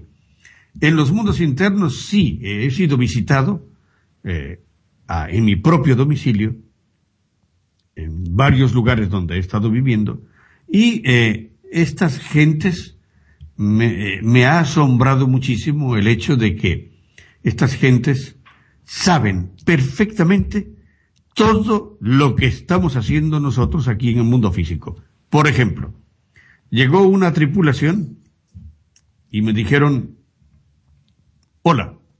Yo contesté igual, hola y me dijeron, sabemos que tú te llamas Oscar Uzcategui y que estás llevando una institución de estudios gnósticos, ¿verdad? Sí. Nosotros seguimos detenidamente todo lo que ustedes hacen y lo que hacen otros grupos gnósticos. Lo tenemos totalmente registrado. Ah, sí, les pregunté. Sí, sí, nosotros sabemos todo. Te observamos desde nuestra nave y desde nuestro mundo. Todo lo que realizas aquí. Sabemos que trabajas para el venerable maestro Samael Aumbeor. Sabemos que hay que realizar un éxodo. Nosotros lo estamos planificando con él, etc. Entonces, en, los mundos internos estas gentes saben perfectamente los planes de la Logia Blanca y ellos forman parte de los planes de la bendita Logia Blanca y de nuestro patriarca Samael Aumbeor. Sí, eh, entrando entonces en la tercera sección, en donde vamos a, plantear algunos temas actuales y futuros, eh, hablando ya sobre los que son estos tiempos de, transición que estamos viviendo. ¿Qué sucederá? Se preguntan muchos con las esencias que no han trabajado internamente y llegado el momento final de nuestra actual raza aria, aún les queden algunas existencias por vivir dentro de la 108 de acuerdo a la rueda del samsara. ¿Qué va a pasar con esas esencias? Si trato de entender, la pregunta sería si llega un momento en que nuestro planeta se haga inhabitable por las catástrofes, ¿qué va a pasar con estas esencias, con estas personas que, que, que que quieren seguir adelante y no podrían? ¿Es esa la pregunta? No, la pregunta va orientada a aquellas esencias que todavía tienen oportunidad de, retornar, que tienen eh, una, dos o tres existencias más por vivir, eh, sin embargo no han trabajado internamente y ya se acaba el tiempo. ¿Qué va a pasar con ellos? ¿Se les da oportunidad o les toca involucionar? Se acaba el tiempo, pero de esta raza, esa pregunta. Claro. Ajá. Bueno, si las cosas se pusieran tan delicadas como lo están ustedes comentando, y dijéramos que llegó la raza aria a su fin, y tiene que, dijéramos, eh, venir la noche cósmica, aquellos seres que se autorrealizaron, pues es claro que estarán en el Ain Sof, en el Ain Sof de esa parte del espacio abstracto absoluto. Los otros que no se autorrealizaron a fondo, pero que a lo mejor se llevaron, eh, dijéramos, pues la quinta serpiente de misterios mayores, esos que habrán en el Ain Sof Aur, y las esencias que todavía tienen oportunidades, pero que no les aprovecharon en esta rasaria, estarán allí también, en el Ain Sof Aur. Allí aguardarán a una, una nueva manifestación cósmica. Estoy hablando no, no de, no solo de la, de la desaparición de la raza aria, sino de la raza, de habiendo pasado ya nuestro mundo, pues la raza, eh, dijéramos, aria, la futura raza Coradi, la otra, la séptima gran raza. Si ustedes me preguntan solamente por la desaparición de la raza aria, pues las gentes que tengan otras existencias y nuestro mundo se haga inhabitable por las catástrofes que se avecinan, estas gentes van a ser, digamos, van a nacer en otros mundos.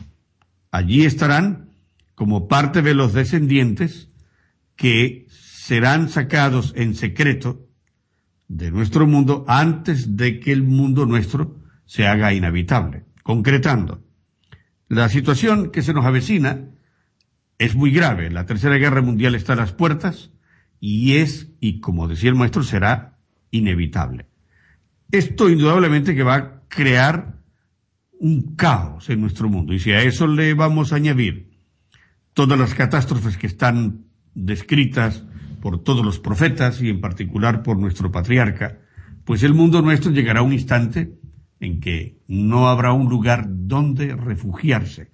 Ahí es donde se pondrá en marcha el plan de la Gran Logia Blanca con los seres de otros mundos, que cogerán de las gentes que ellos consideren aptos para poder ser rescatados un porcentaje de esta humanidad, que será llevada a otros mundos, donde ya se han creado condiciones similares a las de la Tierra. Ya se han llevado de aquí plantas, ya se han llevado animales, etcétera. Allí se va a crear un escenario muy similar al de la Tierra, en estos mundos. Los que allí sean refugiados continuarán con el trabajo psicológico, con la alquimia, etc. Y las gentes que nazcan allí serán justamente estas personas que tienen dos, tres vidas por delante todavía. Y, y aquí en la Tierra no pudieron, en esta raza, continuar. Entonces allí estas gentes nacerán como hijos de estos que fueron rescatados. Continuarán su proceso psicológico, alquímico, etcétera, y morirán. Y la tercera generación, los que ya vengan después, esos serán mezclados con las gentes de esos mundos, porque los que lleguen allí, rescatados al principio, no se van a mezclar, con la gente de estos mundos. La segunda generación tampoco. La tercera sí se mezclará con las gentes de estos mundos y entonces los descendientes de esa tercera generación serán traídos a la tierra de nuevo que ya habrá sido purificada por los elementos y tendrá un nuevo escenario sobre el cual se va a desarrollar la sexta gran raza que ya tiene nombre y se llama Coradi. No sé si he respondido a vuestra pregunta. Sí, claro que sí. En la actualidad, Oscar, existe una marcada tendencia en todos nosotros los misioneros en dedicarnos a la edición de los videos gnósticos, PowerPoint, etcétera, ¿sí? Eh, siempre en la difusión de la enseñanza.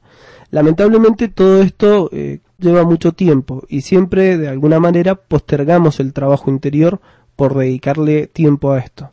Teniendo en cuenta que en la actualidad estamos eh, viviendo eh, o atravesando por, por estas situaciones tan complejas. ¿No sería más importante que dejemos eh, en segundo plano todo aquello y nos enfoquemos con más seriedad en la meditación? Esa pregunta es sumamente interesante. Miren, justamente yo estoy emitiendo muchas circulares, advirtiendo al estudiantado de que hay que evitar pasar muchas horas en estas minucias y muchas horas en Internet. Internet es un instrumento que, permítanme que lo diga, mitad blanco, mitad negro. Ustedes saben que en Internet se puede navegar hacia el submundo, hacia el inframundo, o se puede utilizar para cosas serias y prácticas de la vida cotidiana. Lamentablemente, por el estado en el que estamos, es más el daño que nos hace que los beneficios que nos trae. Esto lo digo no mecánicamente, estoy hablando después de una investigación hecha internamente sobre este tema. La conclusión de la Logia Blanca es que Internet es un brazo del anticristo en los hogares, porque así el anticristo está en cualquier casa y cualquier se conecta, cualquier humanoide se conecta con, con Internet para ir pues al mundo de la pornografía, al mundo del sadomasoquismo, inclusive la estupidez humana ha llegado a tales extremos que se han concertado citas amorosas y la persona va con el disque bien amado, que luego es un asesino, que lo descuartiza, se lo come, el resto lo guarda en el refrigerador. Todas estas cosas espantosas tienen su nacimiento justamente en Internet. Allí empezó la cita, allí empezó la comunicación entre la víctima y el asesino. Esto solo para poner un ejemplo. Nosotros es verdad que tenemos que utilizar los medios electrónicos en nuestros días. Muy bien. Está muy bien que utilicemos los emails ¿eh? para comunicarnos, para enviarnos noticias urgentes, para notificar a los hermanos de acontecimientos que se avecinan, de previsiones que tenemos que tomar, etc. Pero de allí a dedicarnos largas horas a preparar de una manera viciosa PowerPoints, etcétera, etcétera, etcétera, eso es perder el tiempo, porque esas son horas que hay que aprovechar para el análisis, para el autodescubrimiento, para la autorreflexión, para el autoanálisis, la meditación, etcétera. Y yo veo, lamentablemente, a muchos grupos gnósticos, incluyendo el nuestro, metido, hipnotizado, antes era por la televisión, o por los vicios, el cigarro, el alcohol, lo que fuera. Ahora es por Internet. Internet se convirtió en una droga para la humanidad y en esa droga inclusive han caído nuestros hermanos. Eso es lo que les puedo decir. El maestro Samael mencionó que llegaría el momento en que los gnósticos seríamos perseguidos. ¿Considerás que en la actualidad hay algo de persecución? Sí. Nosotros aquí en Gerona ya hemos sido perseguidos. Prácticamente hay una persecución contra nosotros orquestada desde las filas del Opus Dei, que es el, el brazo mafioso de la Iglesia Católica de Roma. ¿eh? Aquí se le llama la mafia del cuello blanco. Estas gentes del Opus Dei, por ejemplo, se han dedicado en todos los ayuntamientos, en la mayoría de los ayuntamientos de España, a desprestigiarnos y a ponernos como secta peligrosa, de tal forma que hemos ido a solicitar salas para una conferencia pública y se nos ha dicho no, porque ustedes son una secta. ¿eh? Lo mismo está ocurriendo en Francia. Lo mismo está ocurriendo en otros países europeos. Hay una persecución, en este caso, eh, mediática y también a nivel oficial de eh, esta iglesia fracasada a través de gentes que tienen infiltrados en distintos gobiernos locales o nacionales de distintos países. Por lo tanto, la persecución ya ha empezado. Ahora nos toca a nosotros aquí, por ejemplo, en España, celebrar nuestras conferencias públicas en hoteles privados cuyas salas tenemos que pagar. Y claro, esto significa que sí que existe una persecución. Pero ahí no termina todo. Después de unas conferencias públicas que dimos en una, en un hotel, Luego, a través de unos pósters, invitamos a las gentes a nuestros cursos en la asociación. Pues al otro día llegó la policía y preguntó que si teníamos tales y cuales papeles, si teníamos tales y cuales requisitos, entre otras cosas, un extintor de incendios, por si acaso se declaraba un incendio, y estas cosas nunca se pedían, y sobre todo, y mucho menos, para una simple reunión de 20 o 30 personas en una asociación. Entonces, ah, tuvimos que ir al ayuntamiento, explicar que éramos una asociación registrada correctamente en el Ministerio del Interior y durante cinco veces se nos estuvo preguntando si éramos una religión. Y nosotros afirmábamos que no, que somos una escuela filosófica con matices de carácter místico. Eso es todo, pero tuvimos que dejarlo bien claro cinco veces, con lo cual pues hay una persecución. No sabemos a dónde va a llegar el final o a dónde nos va a llevar el final de esta persecución, pero por si las moscas ya nos estamos eh, previendo, estamos tomando previsiones de tipo legal. Creo que esta ocasión también va a servir para hablar un poco sobre el proyecto de Radio Maitreya. Para nosotros fue una gran alegría saber de la existencia de, otra radio gnóstica. ¿Nos puedes contar un poco sobre la radio de AGEAC? Bueno, la radio de AGEAC era un anhelo que nosotros teníamos desde hace años. Y justamente ustedes, los Radio Coradi, fueron nuestros inspiradores. Eso nos hizo ponernos las pilas, ponernos las baterías e intentar crear otra radio más. ¿eh? También, para, no, no, no lo hacemos de ninguna manera eh, con el espíritu de competitividad o de competición, sino para dar más cobertura a todos los temas gnósticos a nivel mundial. Y eh, pues actualmente la estamos preparando, la estamos metiendo ya en la línea de la programación y eh, vamos a transmitir desde México, a través de el hermano Cristian Enríquez, que es quien la va a llevar. Estamos ahora intentando ver si es posible que este 27 de este mes eh, ya lancemos nuestra señal y podamos llegar a muchos hogares. Y si así fuera, pues vosotros seréis los primeros que lo vais a saber para que estéis también conectados. Es un anhelo que tenemos también de ayudar en la difusión de la gnosis y justamente tanto vuestra radio como la radio que queremos establecer van a ser nuestras vías de escape para futuras persecuciones que sufre la gnosis. Porque a través de Internet, y nuevamente repito, esa es la parte buena de este, de este instrumento, de este, de este medio de comunicación, pues gracias a Internet podremos llegar a muchos misioneros en distintos lugares del mundo y a muchas personas interesadas en estos temas de carácter hermético. Esos son nuestros planes. Sabemos también que AGEAC está preparando el Congreso del 2012 que se realizará en Brasil. ¿Qué nos puedes decir al respecto? Sí, efectivamente estamos intentando darle forma a otro Congreso Gnóstico Internacional. En, este, en, esta ocasión tendrá lugar en la ciudad de eh, Foz de Iguazú, eso está un poco al sur de ese enorme estado o ese enorme país que es Brasil. Allí, pues, si todas las cosas salen como lo estamos planeando, nos reuniremos del 5 al, al 9 de, de, de octubre del año próximo y pues eh, celebraremos, como en otras ocasiones, conferencias, eh, disertaciones, eh, y además vamos a darle una sorpresa a, todo el estudiantado gnóstico del mundo que por el momento me permito reservar. Es una sorpresa hermosa que estamos eh, poco a poco elaborando para bien de todo el estudiantado gnóstico del mundo. Algunas personas ya saben de qué se trata, pero las otras no.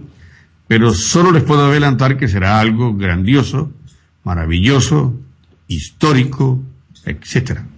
Entonces, si eh, las cosas salen como lo estamos tratando de prever, eh, estaremos allí reunidos y estáis invitados desde ahora mismo también a nuestro congreso y pues eh, allí deliberaremos sobre asuntos concernientes a la doctrina, sobre asuntos concernientes a los tiempos que se avecinan, eh, trazaremos líneas y programas de trabajo para los años siguientes, etcétera, etcétera.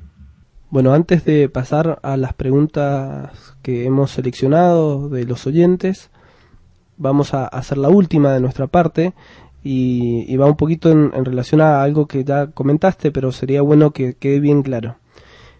¿Qué le dirías hoy a aquellas personas que, a pesar de todo, de igual manera pretendan ser o transformarse en seguidores de tu real ser, el maestro Cuencán? Bueno, primero le diría que me encontrarán a mí como enemigo número uno, porque no lo voy a permitir. En segundo lugar, que es una estupidez, porque mm, todos los maestros que vayan emergiendo de entre las filas de la gnosis, debe quedar claro que seremos pollitos, que tenemos que estar supeditados a lo que diga el gallo. El gallo es el maestro Samael. Esto debe quedar muy claro porque, eh, miren, es una lástima que las gentes no tengan vivencias en los mundos internos de manera consciente y de manera permanente. Porque si la humanidad, si el estudiantado gnóstico viera cómo toda la logia blanca, con sus distintos hierofantes y etcétera, enviados, iluminados, cómo estas, estos seres inefables tratan al venerable maestro Samael, pues una de dos. O se desmayarían de asombro o se echarían a llorar de alegría. Porque una batara solo aparece cada dos mil años. Y una batara no es cualquier maestro. Para ser avatar hay que tener eh, la experiencia de haber luchado por la humanidad, inclusive en otros mundos. Eso es lo que forma dentro de los avataras el famoso bodhisattva. Es la experiencia del alma en estos menesteres. El que tenga el bodhisattva más tarde se convierte en lo que se llama un bodhisattva de compasión. Los avataras son efectivamente bodhisattvas de compasión. Entonces, claro, cuando un avatara está encargado de orientar a una raza, todo el cuerpo entero de la bendita logia blanca está supeditado a lo que quiera y diga ese avatar. Con lo cual, todos los maestros que surjan de entre el movimiento gnóstico internacional tienen que saber desde ahora y de antemano que nunca podremos estar por encima de nuestro avatar, no solo porque es una falta de respeto total, sino porque además no toda persona tiene la calidad en su piedra filosofal para ser un avatar. Habrán maestros, sí. Habrán personas que van a integrarse con el íntimo, inclusive Habrán personas que harán contacto con su mónada, con el real ser, pero aún así siempre estaremos supeditados al patriarca, al avatara.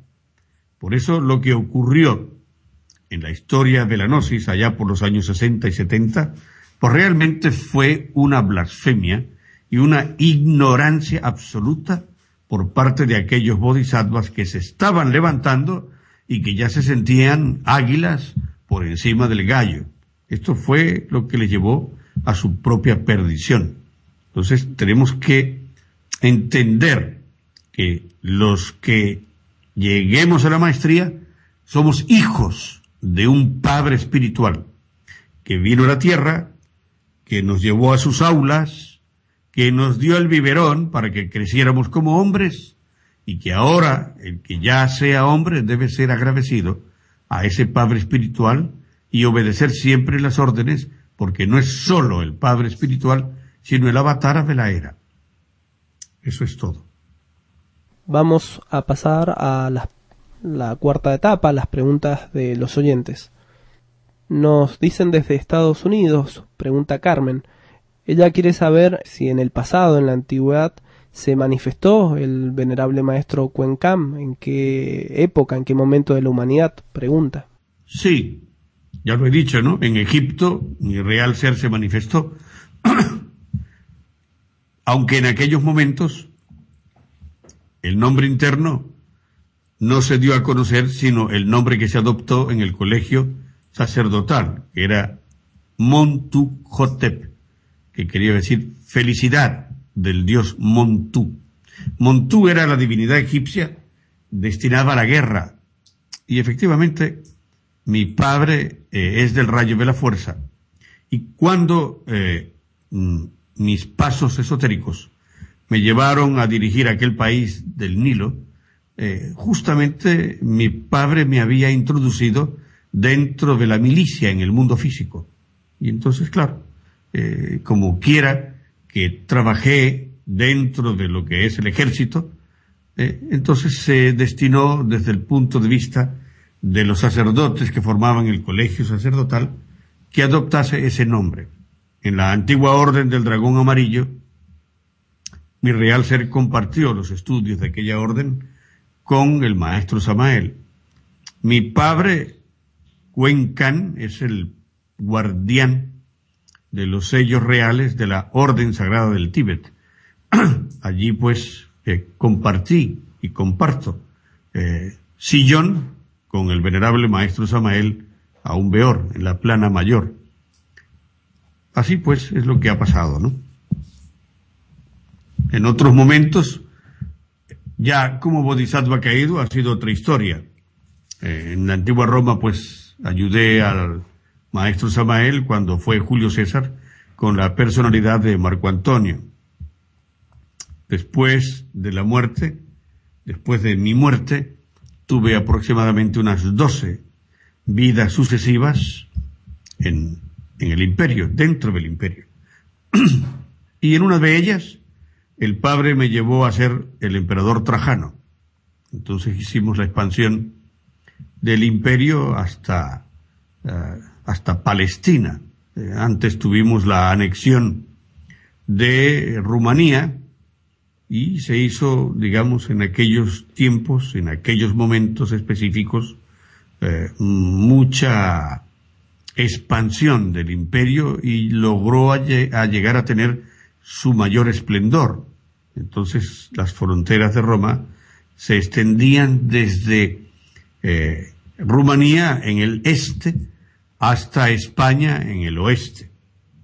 Y luego ya pues han sido otras existencias dentro de los antiguos aztecas. Llegué a trabajar en el sacerdocio de Tlaloc en aquellos tiempos antes del descubrimiento de América, etcétera.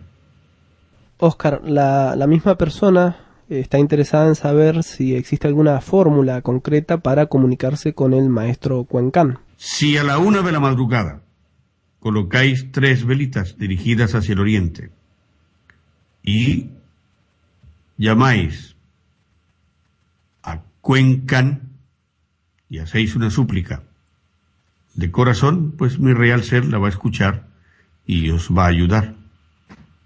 Esa es una práctica específica. ¿Continuamos? Sí. Desde España, Juan eh, dice ser miembro de AGEAC. Dice, mi pregunta es para el coordinador de AGEAC. Dice si queda tiempo, aún le queda tiempo para eh, aplicar en forma personal eh, esta gran enseñanza que la Avatara nos ha dado. El tiempo lo determinamos nosotros. El tiempo no es una cosa que podamos poner en la mano para probarlo a ver a qué sabe. El tiempo lo hace uno mismo. ¿eh? Hay un proverbio latino que dice tempus irreparabilis fugit. El tiempo pasa irremediablemente y lo hace de manera veloz. Entonces el tiempo es el aquí y ahora. Si nosotros nos ponemos a trabajar hoy mismo, ahora mismo, después que termine esta emisión, sobre nosotros mismos en forma seria, pues yo les aseguro que se pueden sacar provechos de nuestro trabajo a pesar de los tiempos que estamos viviendo. Y aún así, supongamos que llegara de pronto, dentro de tres días, la Tercera Guerra Mundial. Pues la Gran Logia Blanca va a mover inteligentemente a las personas que tengan anhelos sinceros a otros lugares, les va a abrir puertas para que se vayan a otros sitios y allí puedan seguir haciendo su trabajo interior. Esa es mi respuesta.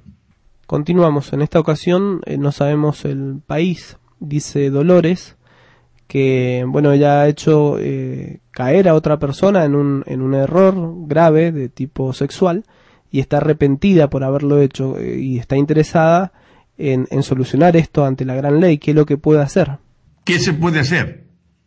Bueno, pues en estos casos Primero es bueno que esté muy arrepentida, porque si tiene arrepentimiento es señal de que el caón la está, eh, digamos, llamando a la atención.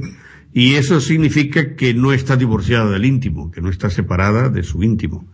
Cuando no tengamos remordimiento es muy grave porque significa que estamos muy alejados del íntimo, ¿eh? de nuestro Padre. En estas situaciones, esa persona tiene que hacer lo siguiente. Primero,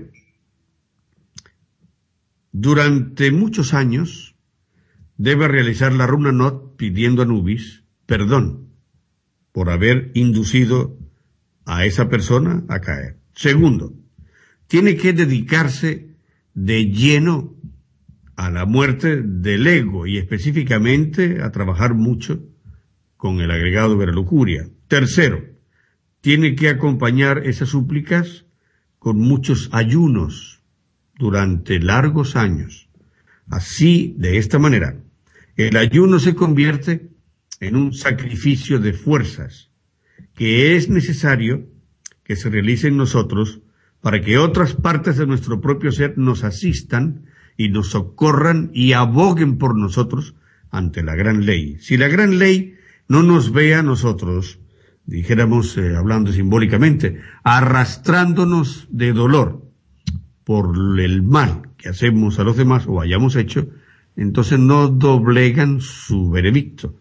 Y la forma de hacer cambiar de veredicto a la gran ley es siempre con hechos, con muchos ruegos, muchos ayunos, muchas negociaciones con la gran ley y obviamente esta persona, esta dama, debe comprometerse a no perder sus energías creadoras para que eso no sea, además, otro, otra carga encima que le eche la gran ley sobre sus espaldas. Bueno, la siguiente pregunta también desconocemos su origen, la realiza el señor Watier. Eh, él, a pesar de que más o menos un poco algo mencionaste recién, él está de igual manera interesado en saber que puede hacer una persona para tener la resolución firme de trabajar en lo que es la muerte mística. Si no tiene esa resolución moral la persona, ¿qué puede hacer para adquirirla? Miren, la resolución moral casi siempre viene precedida de un momento en el cual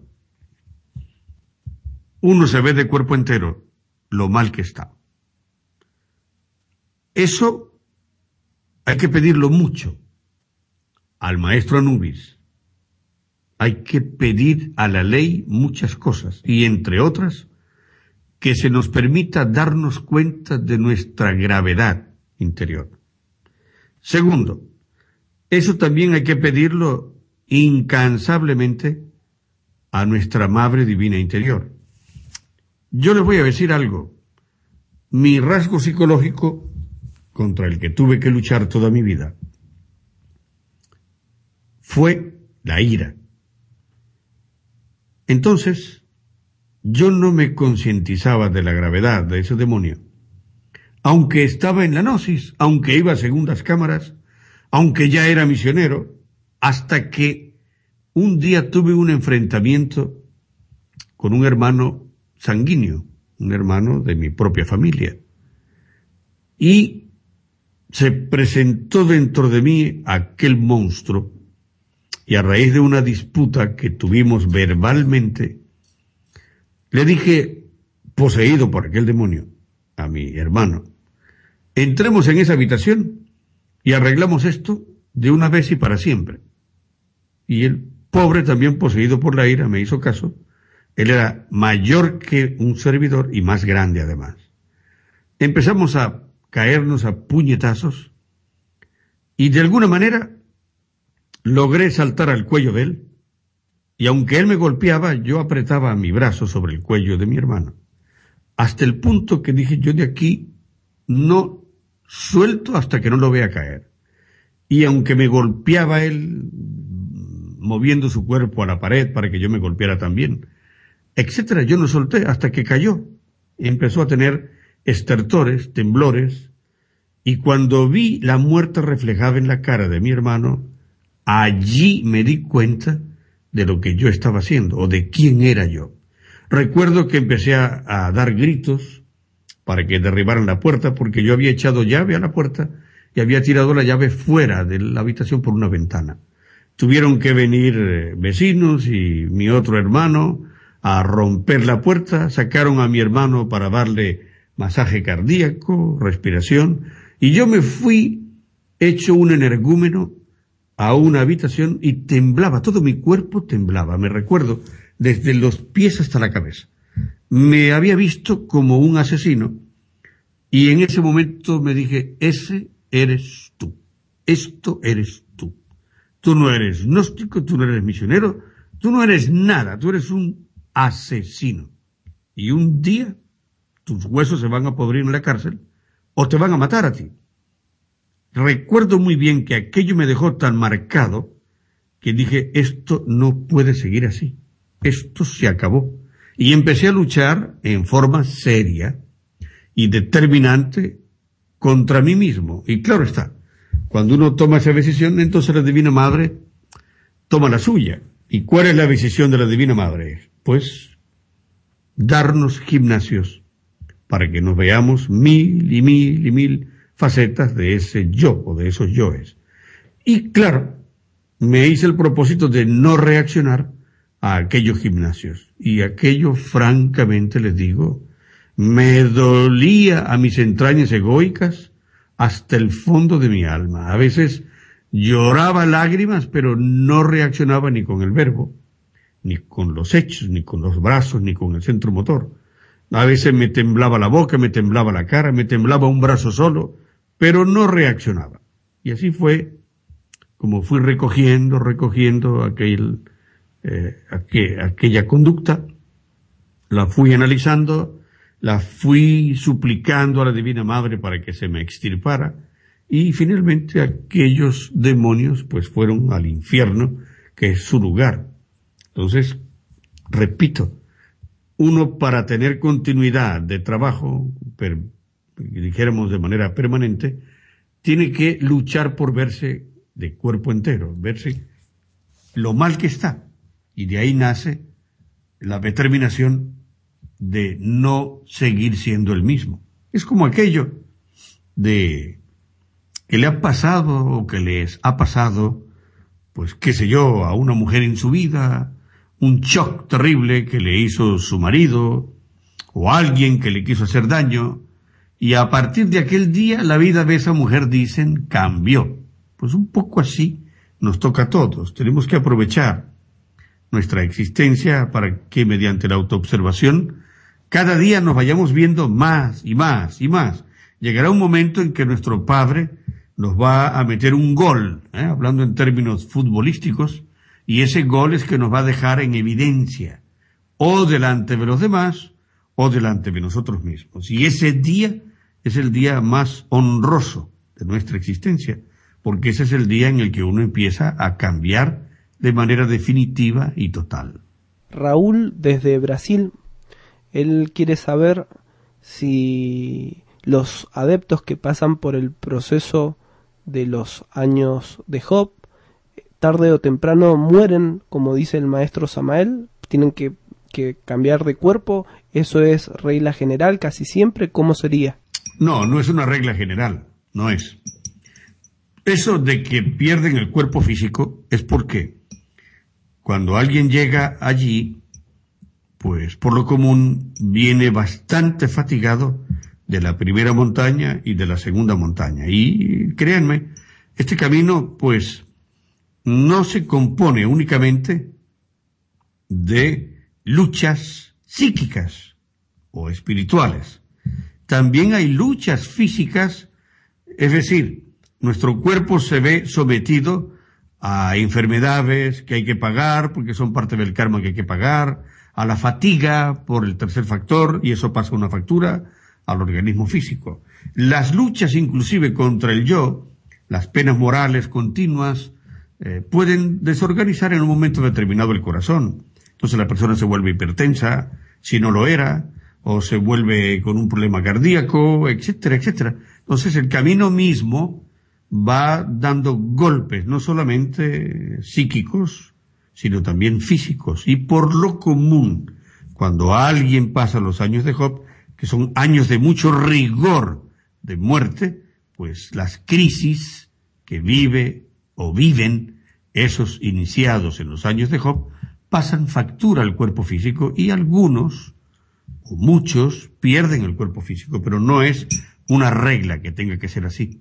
Pasamos ahora a una consulta desde Perú. Nos dice Gonzalo que hace eh, unas semanas atrás él miraba televisión y vio de pronto en una en un noticiero que en un grupo de gente había una persona eh, exactamente igual a, ella, a, decir a él, eh, vestido como estaba en ese momento él, lo, pero lo estaba viendo en, televisión.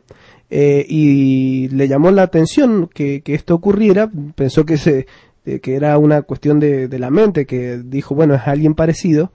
Lo que más le llamaba la atención, obviamente que estaba en otro, en otro lugar, dice la filmación de otro, de otro lugar de, en otra ciudad, es que lo empezaron a, llamar preguntándole que había salido en la televisión, qué puede haber sucedido, a qué se debe ese fenómeno, pregunta él. Ah, ese es el misterio de los dobles. Cada uno de nosotros tiene un doble en algún lugar de nuestro mundo, físicamente me refiero. Todo mundo tiene un doble. Yo conocí a mi doble en esta existencia y curiosamente yo estudiaba leyes en aquel momento y él era un abogado también.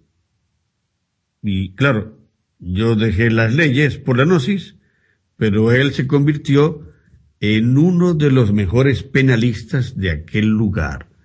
Pero claro, esa fue su perdición, porque entonces, como buen penalista, empezó a, a luchar por criminales, inclusive para que fueran absueltos, y en una de esas luchas, pues los eh, imputados en aquellos crímenes, mm, pues lo cogieron a él y a su hijo, se lo llevaron a un lugar, lo fueron torturando hasta que finalmente lo mataron a él y a su hijo. ¿no? Eh, se, le, se le llamaba porque tenía el apellido Socorro y en el ambiente jurídico lo llamaban Socorrito. Y yo me sorprendí porque era una copia exacta de un servidor. Entonces todo el mundo tiene un doble. Y este hermano lo que ha visto en la televisión es su doble, que podrá estar en el bien o en el mal. Casi siempre el doble, si uno está en el bien, el otro está en el mal. Eso es todo.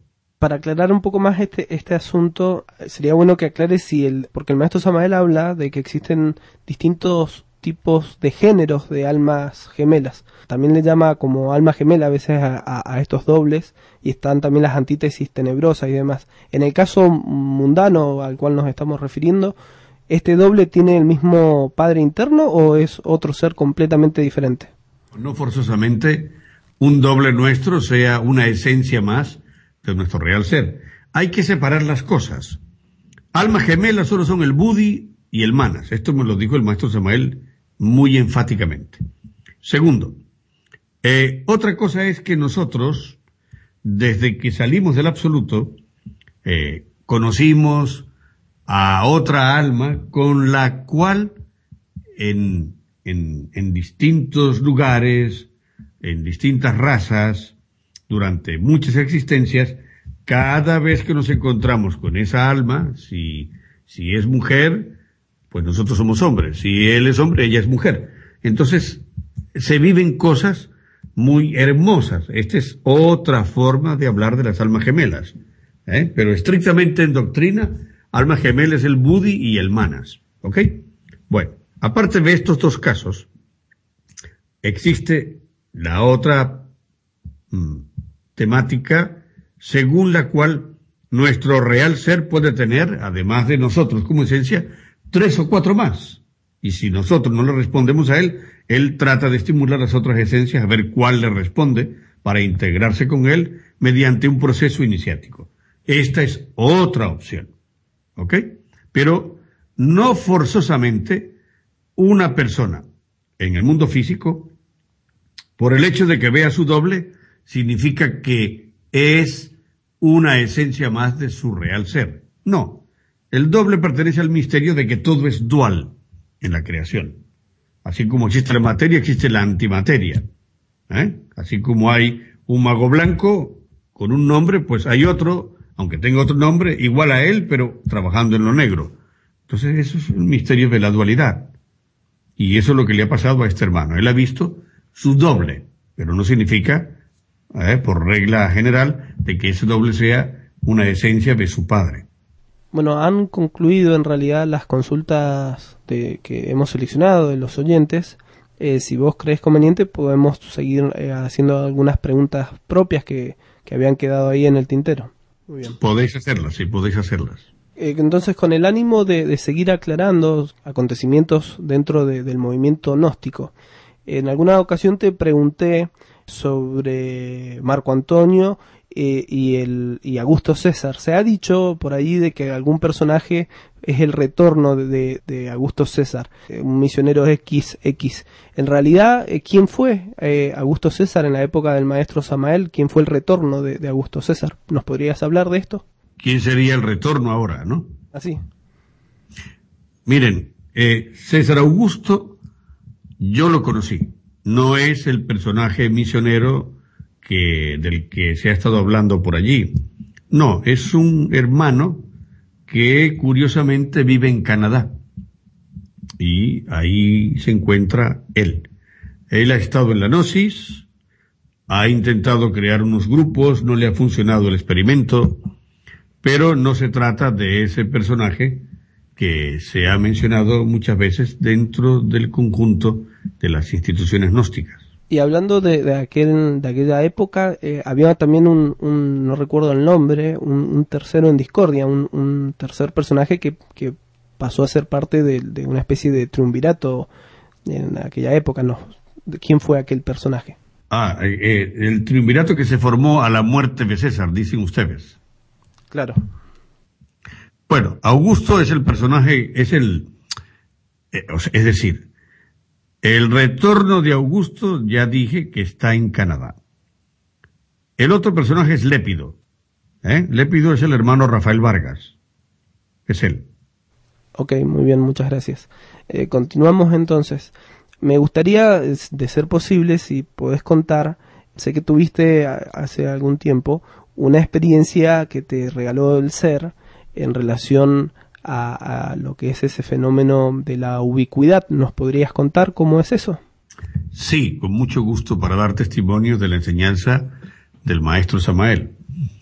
Sucedió que una noche yo estaba en el balcón de, de mi casa, mi casa es un apartamento de un edificio, y eh, estaba allí reflexionando en cosas del camino y de la humanidad, etcétera, y de pronto eh, súbitamente, sin yo buscarlo, aquí decimos en España sin comerlo ni beberlo, pues me encontré hablando a cuatro personas a la vez en distintos lugares del mundo. Y yo no podía entender cómo yo estaba en esos cuatro lugares del mundo respondiendo a preguntas de estudiantes gnósticos. Pero esto no era en el astral, era en el mundo físico.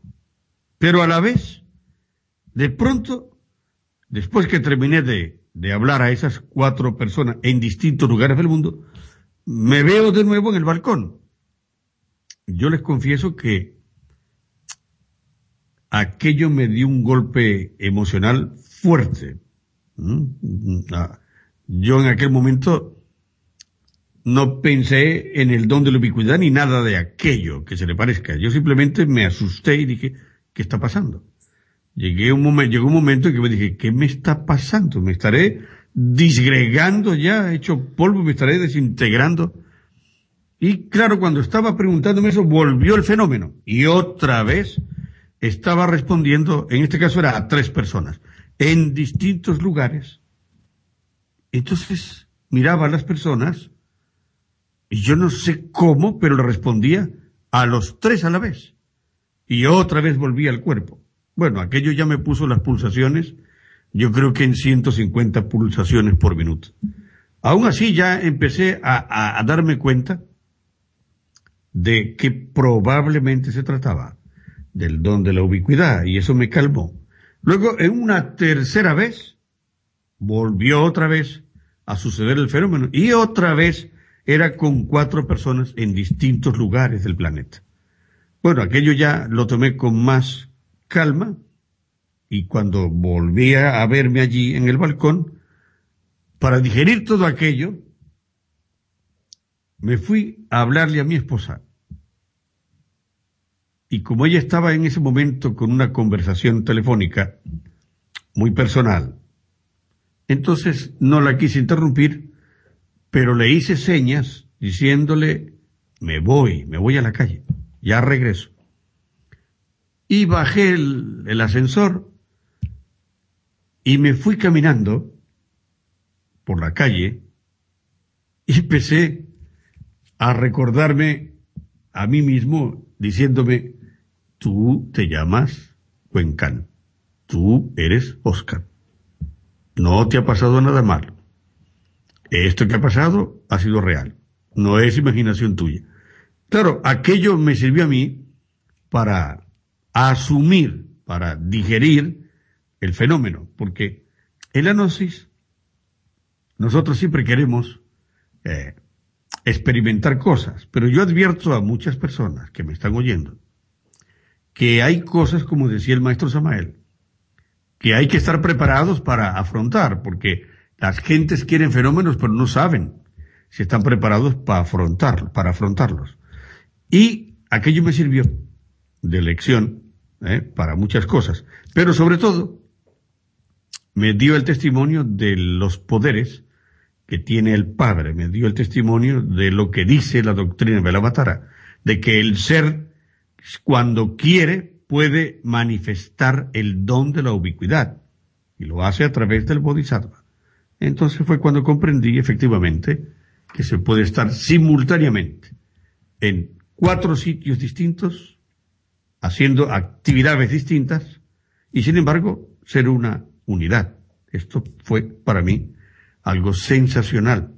Me asusté. Al principio lo confieso, pero después lo comprendí. Hay un tema que siempre es, de alguna forma se evita tocar. este asunto realmente es un poco delicado, pero sería bueno que eh, lo comentes para que las personas que, que, en algún momento pasen por esa, por esa etapa del camino, si es que así les pasa, sepan un poco cómo resolver la situación o cómo seguir adelante. Y es precisamente aquel tema del, del cambio de vaso. Hay situaciones que se dan en el camino iniciático donde la persona termina la, su pareja por X y X motivos y debe de continuar el, el, trabajo en la gran obra. ¿Podrías contarnos cómo se vive esto internamente cómo debe de saber una persona a ciencia cierta si eso es así o son proyecciones de sus propios yo, de su personalidad, su mente, etcétera, cómo, cómo es todo ese proceso. Sí, efectivamente es un tema muy delicado que eh, alguien que me puede estar escuchando se lo puede tomar a la ligera y hacer locuras o pensar que los gnósticos hacemos locuras. En realidad, puede suceder en un momento determinado que una dama o un caballero metido ya en el camino, por algún motivo de fuerza mayor, no pueda seguir trabajando en los misterios tántricos con su compañero o compañera. Esto tiene que tener una causa profunda, una causa real.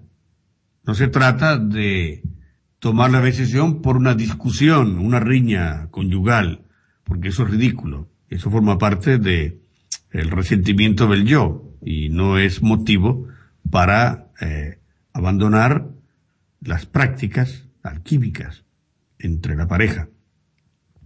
Esto sucede realmente en algunos casos porque se presenta una situación kármica en la pareja y esa situación kármica hace imposible el poder seguir trabajando mutuamente ¿eh? aquella pareja.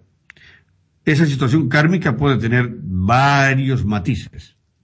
Puede tratarse de que uno de los cónyuges muere, no le queda más remedio al otro que buscarse, como se dice en la alquimia, otro vaso hermético para el trabajo. Puede suceder que la otra persona eh, queda imposibilitada para el trabajo con el tercer logos porque sufre una amputación, ¿eh? digamos, física en su organismo físico. Puede suceder que uno de los cónyuges contrae una, una enfermedad, vamos a suponer, veneria, que lo imposibilita para el trabajo. Puede suceder que a uno de los cónyuges, en este caso al hombre, le venga un problema crónico que tenga que ver con la fisiología sexual y se le, se, le hace imposible seguir trabajando en el arcano AZF. Puede suceder que una persona, eh, pues, sufre una vasectomía, ¿eh? o la extirpación de los ovarios, es el caso de una mujer, eso ya lo hace a él o a ella, incapacitado para el trabajo alquímico, no da resultado, no da resultado la, conexión alquímica cuando se realiza, porque no están todos los elementos, dijéramos, eh, eh, eléctricos en conexión, en funcionamiento, con lo cual la práctica alquímica no surte los efectos que tiene que surtir. Pero en todo caso, la autorización para que esa persona pueda, dijéramos, eh, dar el paso para trabajar con otro vaso hermético viene dada desde lo interno. No puede ser la persona a sí misma quien se imponga ese cambio de vaso hermético. Eso viene dado internamente por informaciones directas que le da su real ser o la logia blanca, etcétera, etcétera. Pero no se trata pues de cosas caprichosas en ningún momento. Luego de la, experiencia que comentaste que tuviste el año pasado con el maestro, ¿has vuelto a, entrar en contacto con él físicamente? No, no. En el mundo físico no. No sé si, si querés dejar algún alguna última idea esencial que quieras remarcar sobre lo que ha sido la, la actividad. De nuestra parte ha sido como siempre un gran placer poder tener este diálogo. Te dejo el micrófono abierto para que des las indicaciones que creas conveniente. Sí, bueno, aprovecho la oportunidad maravillosa de esta emisión para eh, incentivar a todos los hermanos de la Gnosis y a todos los radio oyentes a la búsqueda interior de nuestra propia realidad. Quiero invitar de todo corazón a todos mis compañeros de camino, a todos los hermanos gnósticos en general, a acentuar el trabajo con los tres factores de la revolución de la conciencia. Y les quiero decir a todos los misioneros que están cumpliendo misión, que están haciendo una inversión en el banco cósmico, la mejor inversión de su vida.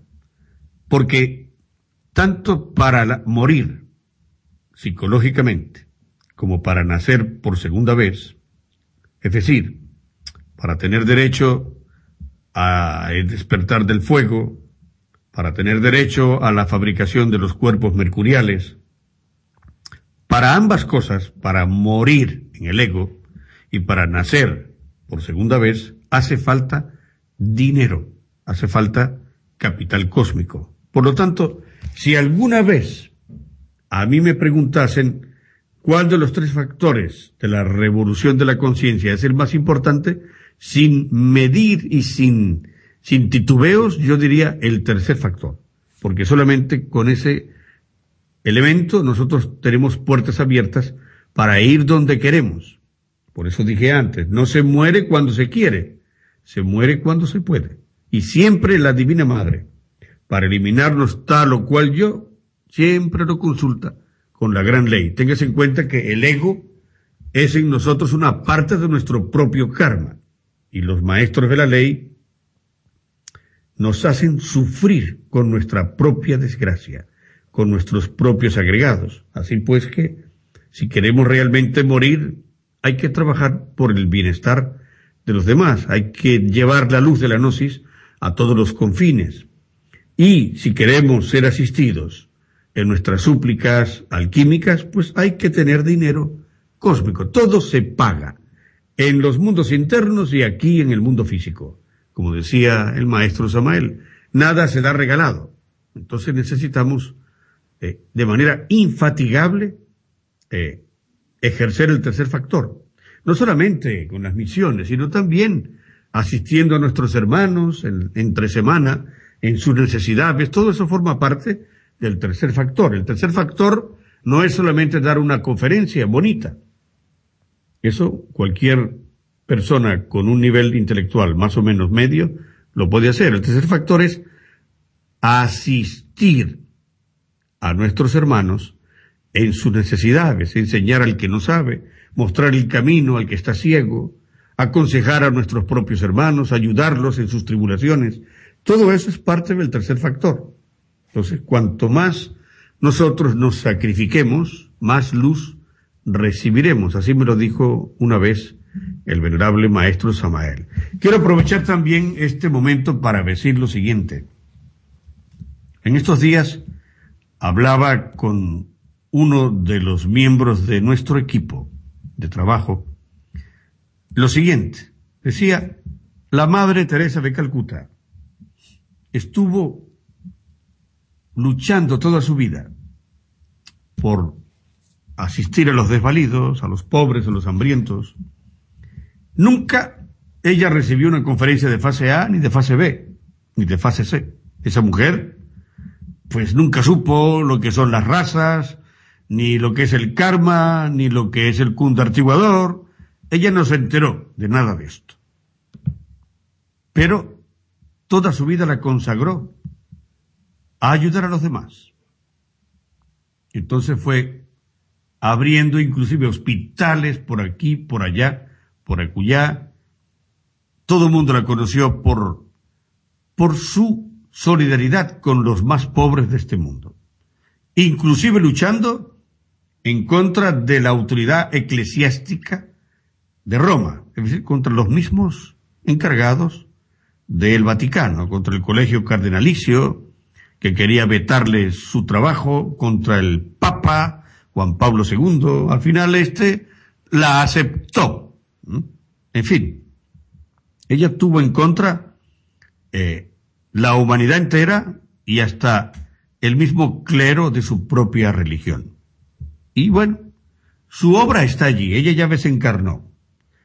Resulta que ahora la Madre Teresa de Calcuta, que hizo votos de pobreza, siempre la vimos, pues con cuatro trapos encima solamente, vive en el mundo causal, en una gran mansión, y ella no puede renunciar a ese lugar para con el que vive, ¿por qué?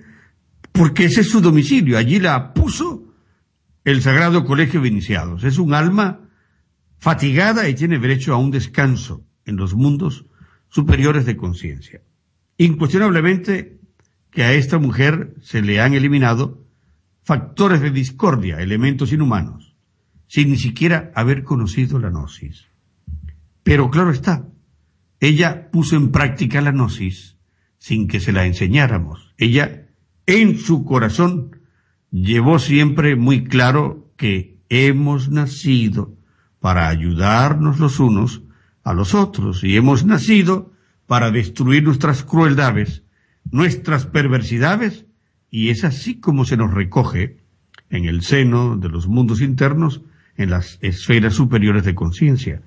Y en cambio nosotros, que vamos a un curso de misioneros, que antes hemos recibido la fase A, la fase B, la fase C, que hemos recibido una consagración en la segunda cámara, y luego nos hacemos misioneros, no somos capaces de entender todavía lo que es el tercer factor. Al contrario, nos enredamos en peleas entre, entre nosotros mismos, Nadie trabaja el amor propio, el orgullo. Cada día nos encontramos siempre con reacciones de amor propio y de orgullo, autoconsideración, autocompasión en nuestros hermanos. Y claro, eso es tiempo absolutamente perdido. Esta mujer, en este caso, repito, ni siquiera era una Isis, hablando ya en términos más esotéricos. Ni siquiera conoció el arcano, pero sin embargo se ha ganado el derecho a un descanso en los mundos superiores y obviamente ya se la tiene como candidata para la vía directa y para mostrarle la gnosis en la próxima existencia. Estas son las cosas que tienen que quedarnos claras. El tiempo de existencia que tenemos es corto.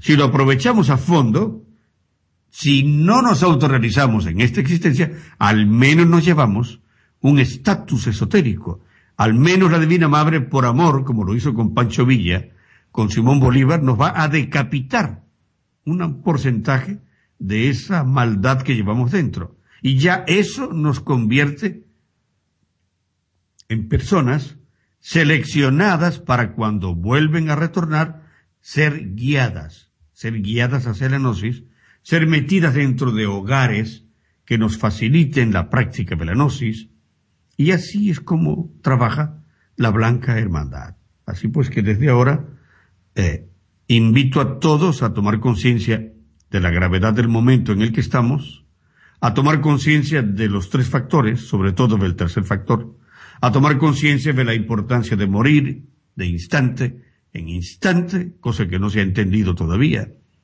y a perseverar en nuestros estudios, a estudiar cada día más y más y más las enseñanzas de nuestro patriarca, el avatar de la era, Samael Aumbeor. Esa es mi invitación y espero pues que eso dé sus frutos en todos los que pertenecemos al cuarto camino que es la gnosis. Paz inverencial. Paz inverencial, muchas gracias Oscar, a vos y a tu real ser, el venerable maestro Cuencam. Gracias a vosotros también.